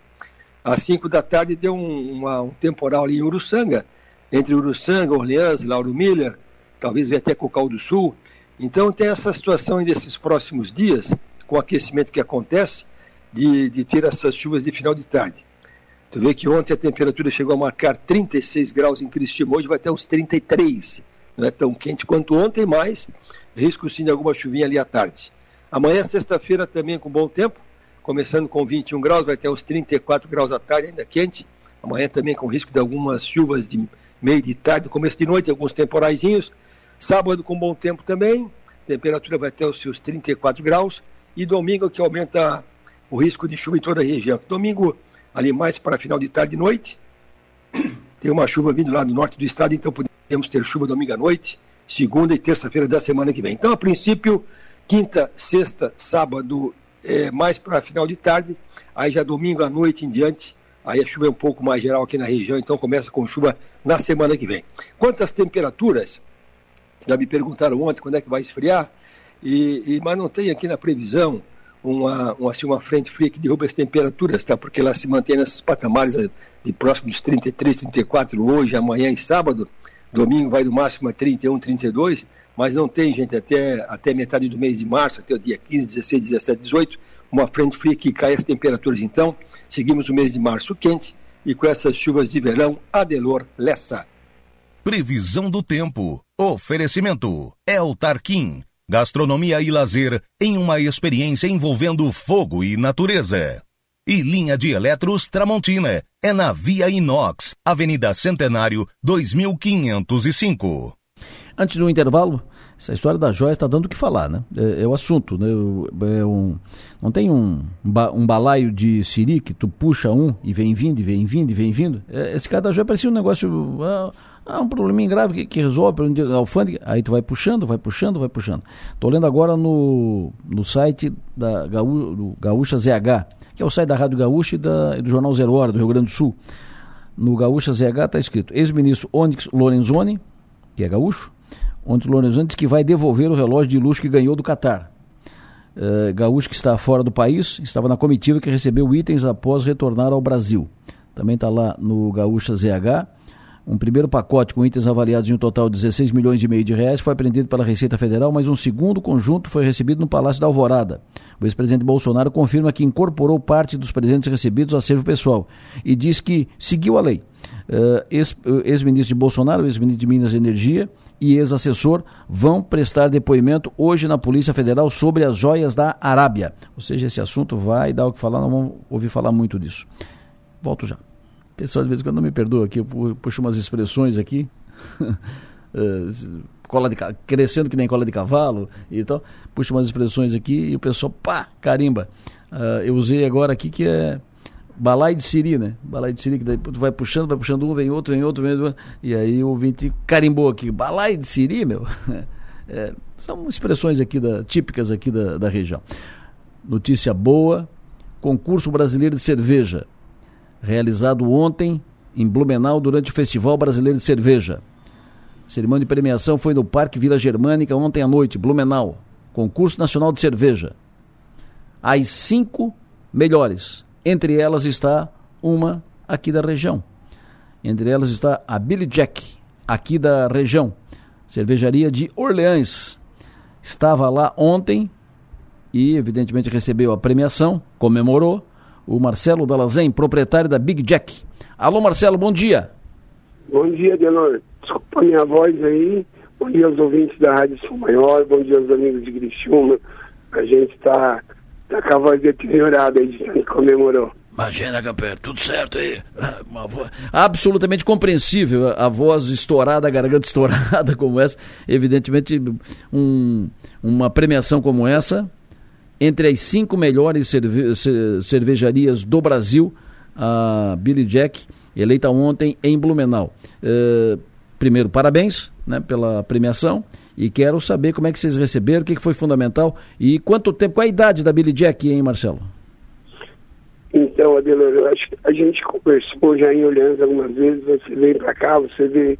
Isso. É, acho que você já teve a oportunidade de ver como a gente cuida, como a gente trata o assunto cerveja na cervejaria, né? a gente está sempre envolvido nas causas sociais, Sim. nos eventos que acontecem em nossa cidade. Então, é um caminho que a gente veio plantando, galgando ao longo do tempo. Então, a gente foi eleita a melhor cervejaria do estado de Santa Catarina, né? ficamos na terceira posição. É, e foi surreal, assim, a gente, uma colação um trabalho que a gente faz ao longo de, de, de anos, assim, né? de sempre aprimorar nossas amostras, de sempre é, cuidar muito bem do que a gente faz. Então, a gente foi reconhecido nesse ano. Tivemos um, a maior pontuação, acho, na cervejaria é, no concurso. A gente ganhou seis medalhas de ouro, né? Então, uhum. esse ano foi mudado o regulamento para que as medalhas de bronze também ganham ponto. Mas a gente ganhou mais medalhas de ouro do que os primeiros colocados aí. Nossa. Então, mas por questão de pontuação, a gente ficou em terceiro. Vocês já esperavam isso? É, foi a primeira vez que vocês ganharam essa premiação? Isso, a primeira vez que a gente veio essa, essa essa premiação, né? A gente escreveu nossas cervejas, né? a gente sabe do potencial, a gente sempre ganha uma medalha, outro no concurso, né? Esse ano a gente conseguiu se preparar, mandar nossas amostras, uma boa parte de nossas cervejas. Então a gente esperava ganhar alguma premiação sim, mas foi melhor do que nossos sonhos aí. Imagina. Uh, alguma, alguma cerveja específica ou todas as cervejas da, da cervejaria? E a gente mandou é, todas as cervejas que a gente faz é, e seis vieram com a medalha de ouro como a melhor do estilo no Brasil. Então você escreve a sua cerveja em determinados estilos, né? Então vamos lá, você escreve sua Pilsen na categoria Pilsen, a IPA, Nandaípa, e a gente, dessas categorias, a gente seis, a gente foi eleito como a melhores do estilo no Brasil. Aí seis, seis medalhas de ouro. Foi da Pilsen? Não, é, eu te confesso que agora de cabeça eu não, não sei dizer todos assim, no momento de euforia. A gente saiu de lá, era três horas da manhã, que o pessoal não deixava a gente fechar o nosso stand.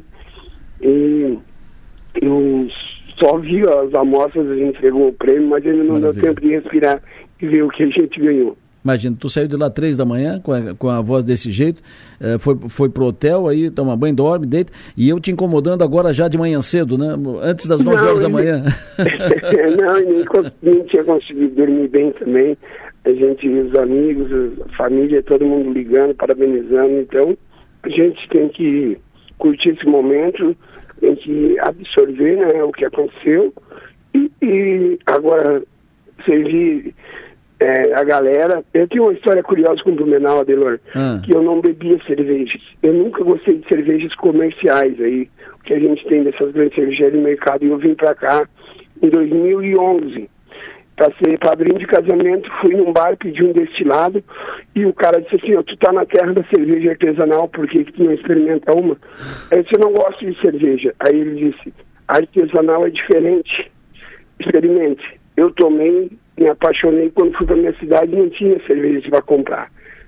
Eu comprei um equipamento e comecei a fazer em casa, ganhei alguns prêmios e tal, e depois botei a fábrica Big Jack, e hoje a gente está voltando para Orleans como título de melhor cervejaria do Brasil, aqui da Terra Cerveja, né, como melhor cervejaria do Estado, e uma das melhores do Brasil. 11 anos depois, 12, a gente eh, volta para casa com essa história aí. Há 12 anos eu vim sem gostar de cervejas, voltei apaixonado por cervejas, e hoje levo para Orleans, a nossa região aí, o título de melhor cervejaria do Estado. Melhor do, do estado porque são- foram eleitas as cinco melhores do Brasil. Nas cinco melhores do Brasil, a única catarinense é, é a Big Jack. Depois são, Sim. três são três. Tem, são tem três. o título de melhor cervejaria do estado também, né? Ah, Além, tu escolhe primeiro a do seu estado para depois a do Brasil. Então a gente foi eleita melhor do estado e daí né, quando passa foi a terceira melhor do Brasil. Ah, perfeito. Então, primeiro, ela ganhou. A tua cerveja ganhou efetivamente a- o título de melhor do estado.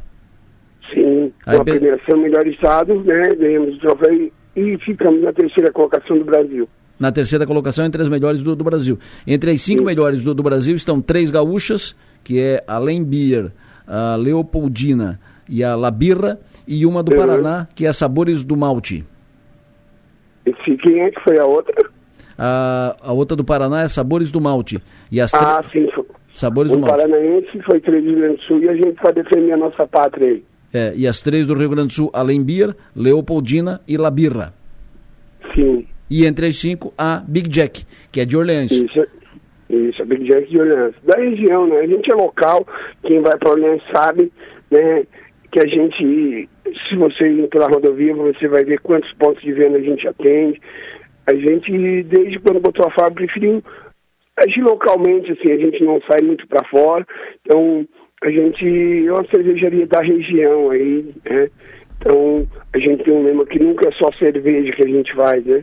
Então, são as causas sociais, os esportes, e a nossa região, a gente está junto em tudo que acontece aí. Perfeito.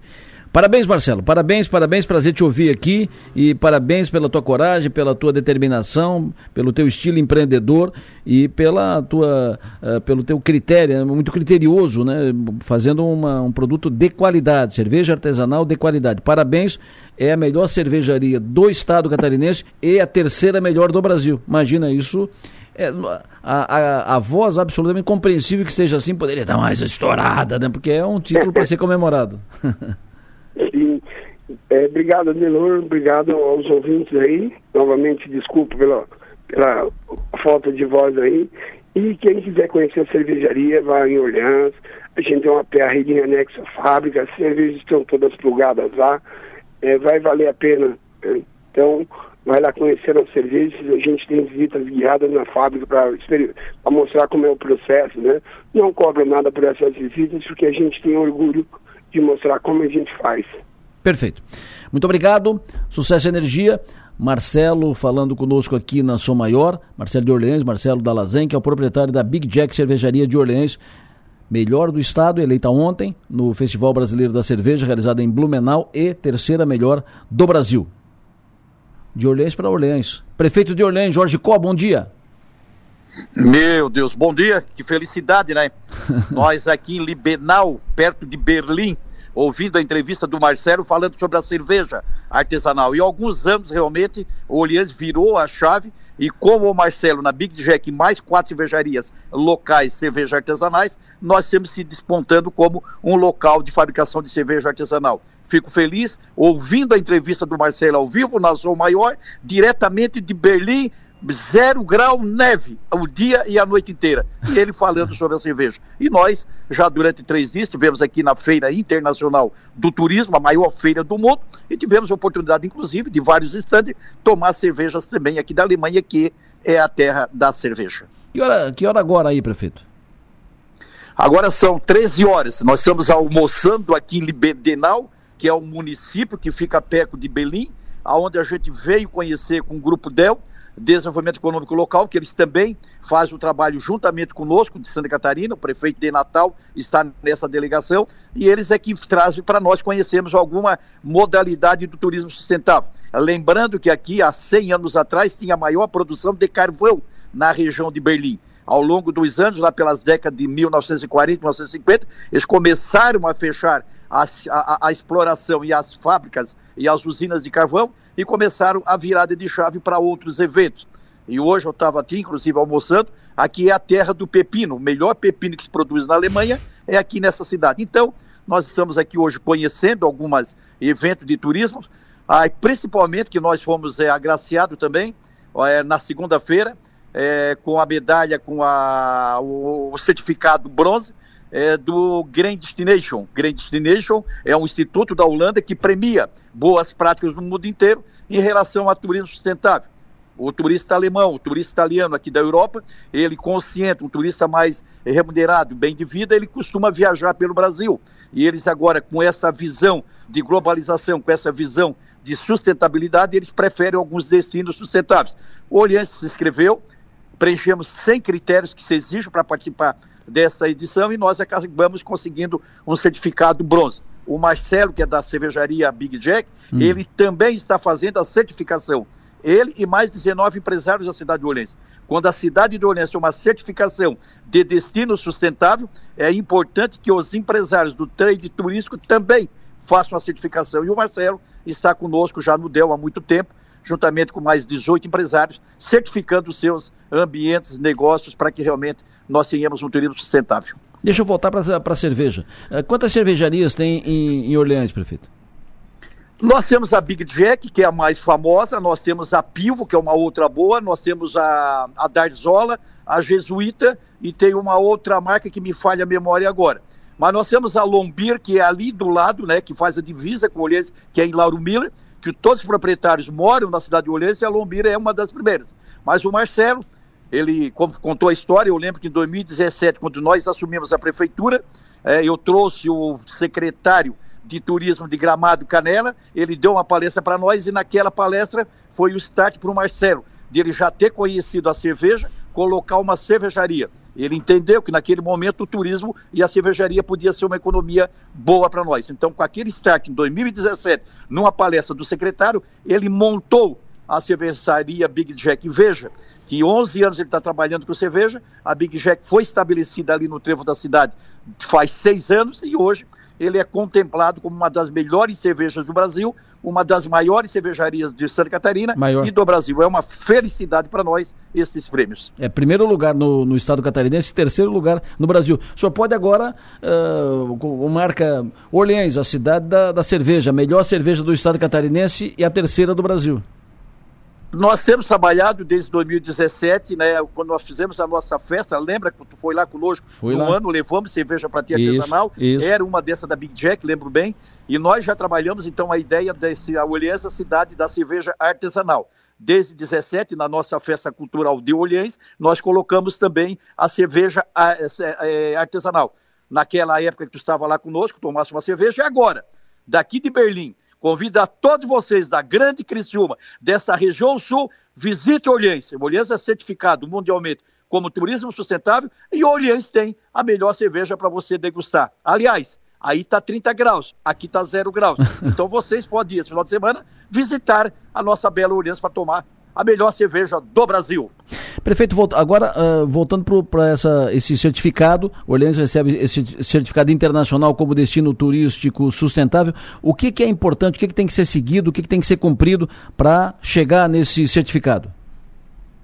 Na verdade, não basta chegar aqui no bronze, basta nós permanecermos, continuar a trabalhar a sustentabilidade da cidade de Orleans. Uma cidade que tem um esgoto 100% quase diário coberto, uma cidade que tem uma das melhores águas da Samai, uma cidade que mudou toda a iluminação para LED, uma cidade que está cada vez mais fazendo a coleta seletiva de lixo, uma cidade que cuida cada vez mais da encosta da serra, tudo isso fazendo com que nós façamos essa mudança e que nós pensamos mundialmente. A sustentabilidade significa dizer fazer, construir um mundo melhor, diminuir o lixo, diminuir a energia, cada vez mais nós pensarmos né, na natureza, cada vez mais nós pensarmos no ser humano junto com a natureza. Isso é sustentabilidade. E nós aqui em Olhães estamos tentando fazer esse trabalho, tiremos esse certificado, juntamente conosco, estava aqui Bombinhas e tá, também tem um trabalho junto, e agora então um bronze manter, continuar trabalhando, daqui a pouco vir para prata, vir para ouro, mas o importante é que hoje nós já passamos. Olha, eu estava em Berlim,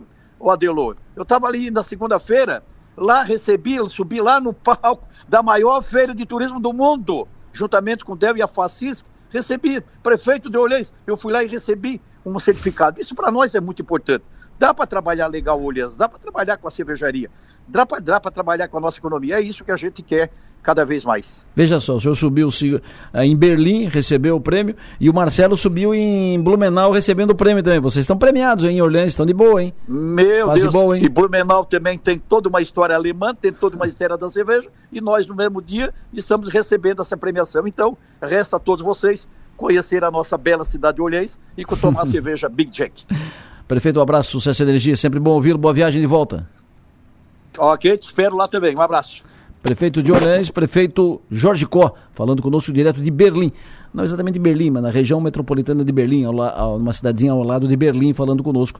Ele está lá porque Orleans recebeu, ele, em nome de Orleans, recebeu o certificado internacional como, do, de, como destino turístico sustentável. Pablo Piero, Mercado Financeiro. Olá, muito bom dia, amigos ouvintes. Bom, pessoal, ontem, apesar da cautela internacional, os investidores brasileiros puderam surfar o melhor pregão em dois meses, com esperanças de que o pacote fiscal que está no forno e que deve ser divulgado em breve possa surpreender positivamente e, de fato, trazer um alívio em relação à nossa taxa Selic. Ontem, os juros futuros recuaram em sua maioria e o Ibovespa saltou 2,2% recuperando o patamar de 106.500 pontos, enquanto o dólar perdeu a sustentação que vinha tendo nos R$ 5,20 e fechou o dia cotado em R$ 5,14. Já lá fora, os índices norte-americanos também desaceleraram o ritmo e vieram com um tom um pouco mais otimista em relação à sua abertura e entraram já em modo de cautela, já que as falas do presidente do Federal Reserve não trouxeram novidades ontem, sinalizando apenas de que a próxima decisão sobre os juros segue em aberto e que os dados que virão até a próxima reunião do FONC serão analisados de perto, ou seja, trazendo mais do mesmo. Com isso, os principais índices lá recuperaram né, do mau humor que vinham no início do dia e fecharam próximo da estabilidade, com sinais mistos aí entre perdas e ganhos. Agora, após o fechamento dos negócios durante a noite, nós tivemos aí dados de inflação na China, que vieram melhores que o esperado ao apresentar um recuo dos preços ao consumidor em fevereiro, com uma deflação de 0,5% e queda de 1,4% no índice de preços ao produtor anual. Isso pode representar alguma fragilidade de parte do consumo e demandar mais estímulos aí para que o gigante, gigante asiático consiga reacelerar a sua economia e entregar os 5% de crescimento do PIB almejados pelos chineses. Agora, virando a página para hoje, a agenda de indicadores deve seguir fraca aí também, apenas com dados de pedidos de auxílio-desemprego semanais nos Estados Unidos. E por aqui temos o CAGED divulgando a evolução de emprego nacional e de onde se é esperado, infelizmente, o fechamento de vagas de trabalho em janeiro. E o dia pode ter um, até mesmo um tom mais brando, né, com investidores aguardando é, essas novidades então sobre o pacote fiscal aqui no Brasil, que parece estar cada vez mais próximo de ser conhecido, e no âmbito global a espera é pelo payroll, que é o principal dado de referência ao mercado de trabalho norte-americano e que deve corroborar aí com a concretização das falas de Jeremy Powell sobre os juros, caso siga demonstrando a força do mercado de trabalho por lá. Além disso, temos também ainda a continuidade da safra de balanços, temos gigantes do varejo divulgando seus números, temos Magazine Luiza, Via e Arezo e também a construtora Tenda, todas divulgando seus números aí após o encerramento dos negócios e também algumas outras empresas de menor relevância. Nesse momento, os futuros norte-americanos aí apontam para o início de sessão em leve queda entre 0,20% e 0,40%, enquanto o petróleo opera exatamente no 0 a 0, né, aí com o WTI a 76 dólares e 70 o barril. Certo, meus amigos? Vamos para mais um dia, uma quinta-feira aí de um humor um pouco mais comedido, mas vamos ficar de olho. Desejo a todos um ótimo dia, bons negócios e até a próxima no bolso e na bolsa. Oferecimento: Locativa, Celesp, Materiais Elétricos e Iluminação. E CEPRAG, Cooperativa de Eletricidade de Praia Grande. Olha, eu tenho um intervalo rápido para fazer, jogo rápido, eu já volto em seguida. Agora, 9 e 15. 9 e 15 já. Nossa, o tempo passa rápido, né? Uh, obrigado a todos que estão em audiência conosco. Muito obrigado pela sintonia. Sempre bom tê-los conosco. Nós já tratamos de muitas informações importantes algumas a serem comemoradas, como por exemplo a eleição da Big Jack como a melhor cervejaria do estado catarinense e a terceira melhor do Brasil.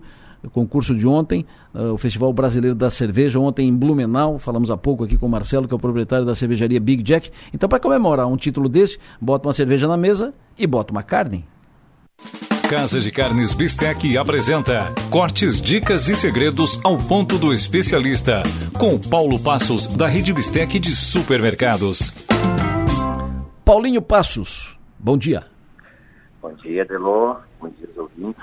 O senhor sabe Hoje quem... Eu com uma carne. Hã? Hoje eu venho com uma carne para combinar com essa cerveja. É mesmo? Tá bem aperitivada. Olha só, tu sabe quem será o meu Nomes e Marcas, o programa o Nomes e Marcas que eu gravei ontem, antes de ontem. Gravei terça-feira, Nomes e Marcas que eu vou colocar no ar no sábado, depois de amanhã?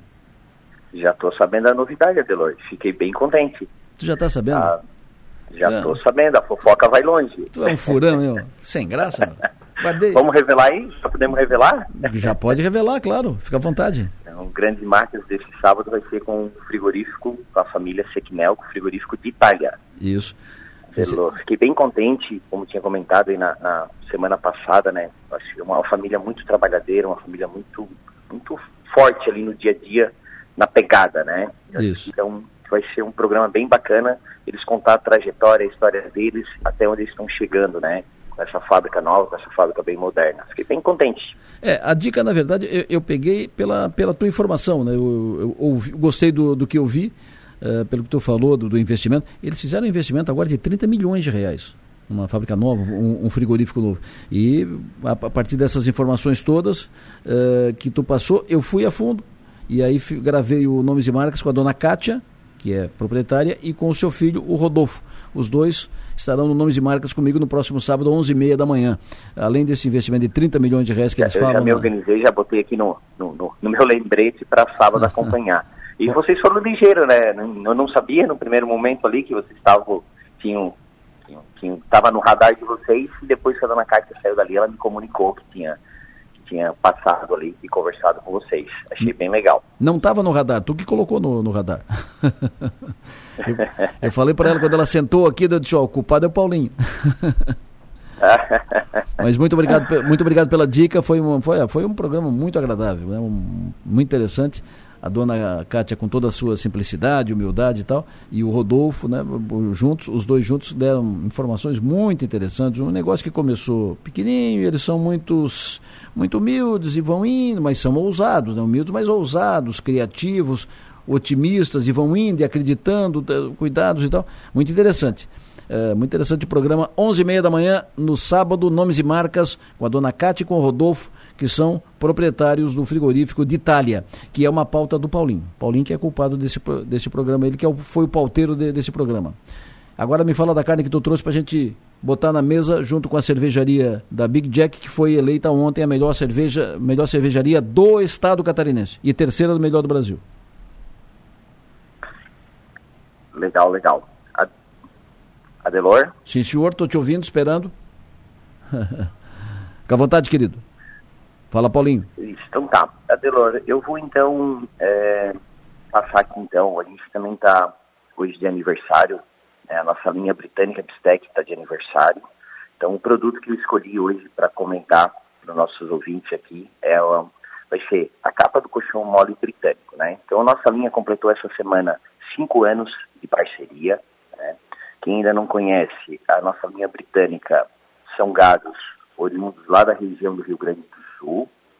A gente tem uma região bem específica, bem são alguns fazendeiros, a gente tem 160 fazendeiros parceiros desse programa Britânica Bistec, onde esses fazendeiros é, é uma região bem específica lá, Dom Pedrito, Bagé, Uruguaiana, onde são fazendas que têm uma, uma tradição muito grande na criação de gados, muito influenciada pelos países vizinhos, Uruguai e Argentina, né, onde a genética do gado é praticamente a mesma, né? São gados britânicos, especificamente Angus e Hereford, e a gente montou um programa há cinco anos atrás. E a semana, como eu comentei, a gente está completando cinco anos também nessa linha aí britânica Bistec. Mas o que é essa britânica Bistec? O que, que ela traz, né? Então, como eu comento muito, a genética do gado ajuda muito, né? A forma onde ela é criada, então esse gado traz uma genética específica para corte, a região é uma região muito a pasto, com bastante planície, então o gado caminha menos e come mais, é, trazendo ali um, um, um bovino pronto para o abate em um ano e seis meses, um ano e oito meses. Né? Nosso programa é, não pode passar de um ano e oito meses, né? então a gente quer essa precocidade do animal, para que ele entregue uma maciez e que ele entregue um sabor diferente, né? que o cliente consiga comparar com uma linha tradicional nós temos também, e ele conseguir comparar essa diferença entre sabor e macio. E essa linha do britânica de stack, ela traz isso, né? Quando ela é comparada com uma linha convencional, hoje, na média, uns três anos a idade do animal no convencional, contra um ano e seis meses, um ano e cinco meses ali na da britânica. Então, já cai para metade, né? Isso vai trazer um bom diferencial na maciez. Como a região lá é uma região é, com umas gramas, umas gramilhas bem específicas daquela região, ela traz um sabor de gado a pasto. Isso também o cliente consegue notar esse sabor. Os dois primeiros anos foi bem difícil, né, de, de implantar isso. Ela, a carne, ela tem realmente um custo diferente do, do zebu, mas com o tempo o cliente vem conhecendo e vem entendendo e vem é, evoluindo bastante essa categoria. Nos últimos dois anos aí a Britânica Steak ganhou um bom espaço no, no carrinho do cliente e a gente está bem contente. Então, um produto que eu escolhi hoje para a gente comemorar esses cinco anos de, de, parceria lá com os nossos pecuaristas é a capa do colchão mole britânica, né? Capa do colchão mole britânica é uma carne de um custo-benefício barata, não quis trazer nada para enaltecer.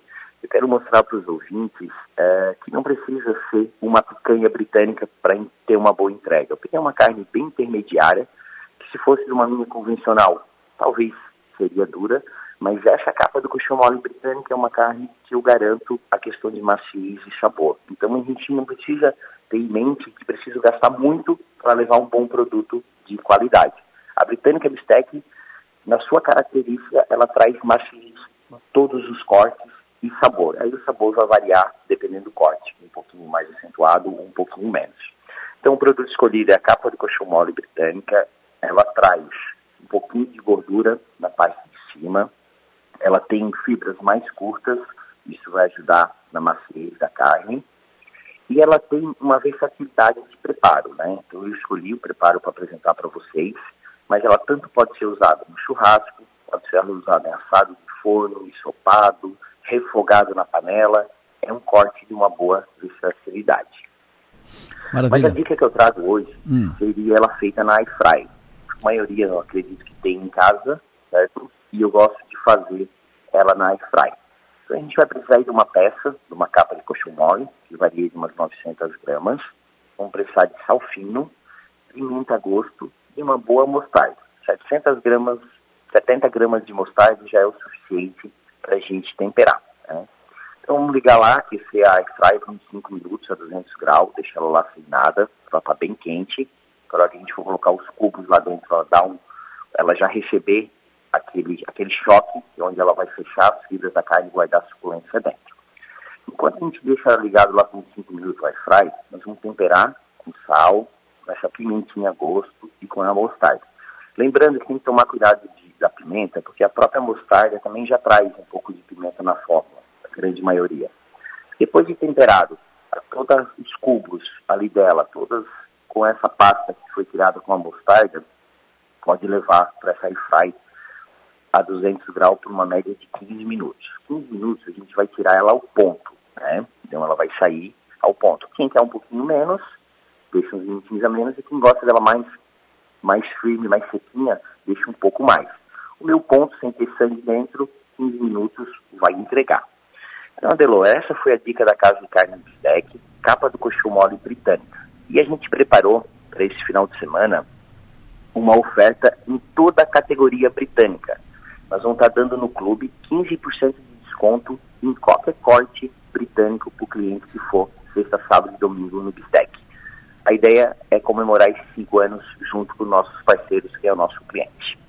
Perfeito. Bela dica. Paulinho, sempre bom te ouvir, Paulinho. Muito obrigado, muito obrigado. E sempre que tiver algumas dicas de nomes e marcas, passa para mim. obrigado, Adelô. Obrigado aos ouvintes. Até semana que vem. É muito bom também estar aqui no espaço. Até Perfeito. mais. 9h26, daqui a pouco nós teremos a apresentação oficial, formal, uh, do Marquinhos Gabriel no estádio Heriberto Wilson no Criciúma, daqui a pouco. Uh, mas antes, Coronel Cabral, alô, bom dia. Bom dia, Delor. Bom dia a você, ouvinte Som Maior. No último final de semana, em uma rodada de discussões, muitos falavam sobre o crime de assédio sexual de maneira equivocada. Fiz alguns esclarecimentos sobre o crime nesta conversa e, em semana de reflexão sobre o universo feminino, entendo ser importante falarmos ao você, ouvinte, sobre este tipo de delito. Independentemente do que pensam alguns, o Código Penal tipifica o assédio sexual no artigo 216-A como sendo o constrangimento de alguém com o intuito de obter favorecimento sexual, prevalecendo-se de sua condição de superior hierárquico em razão de seu cargo, emprego ou função. A pena para esse tipo de delito é de 1 um a 2 anos de detenção. Um bom exemplo de assédio sexual é quando é pedido às mulheres ou mesmo a homens favores sexuais em troca de trabalho, promoção ou aumento salarial, desde que a pessoa assediada se sinta constrangida. Já o crime previsto no artigo 215-A do Código Penal tem perfeito enquadramento em toda a polêmica das redes sociais que circulam por aí. Este crime, chamado de importunação sexual, trata da prática de ato libidinoso contra alguém sem a sua permissão, com o objetivo de satisfazer desejo sexual próprio ou de outra pessoa. A pena é de 1 a 5 anos de reclusão e alguns exemplos deste crime são passar a mão ou dar tapas nas partes íntimas de alguém, esfregar órgãos sexuais em outra pessoa, levantar peças de roupa ou de outra pessoa, efetuar beijos de maneira roubada ou forçada. Desta forma, situações que são infelizmente muito comuns, como o assédio em ônibus, em balada ou em show, por exemplo, em que há uma passada de mão, um encostão mais voluptuoso, com o consequente constrangimento da vítima, que acabavam ficando impunes, agora já encontram seu abrigo penal. Vale lembrar ainda que temos uma discussão muito maior para fazer, que é a discussão de que no Brasil, por ano, são cerca de 60 mil estupros, cujos caminhos se iniciam muitas vezes através de uma pequena importunação sexual ou de um simples assédio. Avalio estas mudanças na legislação, que já tem mais de quatro anos, como mudanças extremamente positivas. Havia uma lacuna jurídica muito grande para responsabilizar os agressores, principalmente nos casos de importunação sexual em espaços públicos. Mas agora está posto, vale divulgar e cobrar o cumprimento da lei. Por hoje é isto. Minha continência a todos e até nosso próximo comentário. Você tem medo de quê? O Sul quer segurança. Uma campanha Som Maior Comunicação, com o apoio de Metropolitan Mall, Sublime Persianas, Triângulo Segurança, Giasse Supermercados, Satic, Minato Construtora e Incorporadora. Quero registrar que recebi agora há pouco uma ligação do Enaldo dos Santos, o novo regional, diretor regional da Celesc, eh, falando sobre aquele cabo que o cabo no, no chão ali na, no trevo ao lado do quartel do 28º GAC, um cabo. Em princípio, as pessoas imaginavam o cabo de energia. E aí, se fosse de energia, poderia ser da Celesc ou da cooperativa de Forquilinha. Mas não é de energia, é um cabo de, de uma empresa de telefonia. É um cabo de, de, telefonia. Providências já foram tomadas e o próprio Enaldo me disse que ele fez contato com a empresa de telefonia para que, as, que fosse feito o que tem que ser feito para resolver tirar o cabo dali ou fazer o conserto, uh, emendar o cabo e tal, enfim, tirar o cabo que está no chão.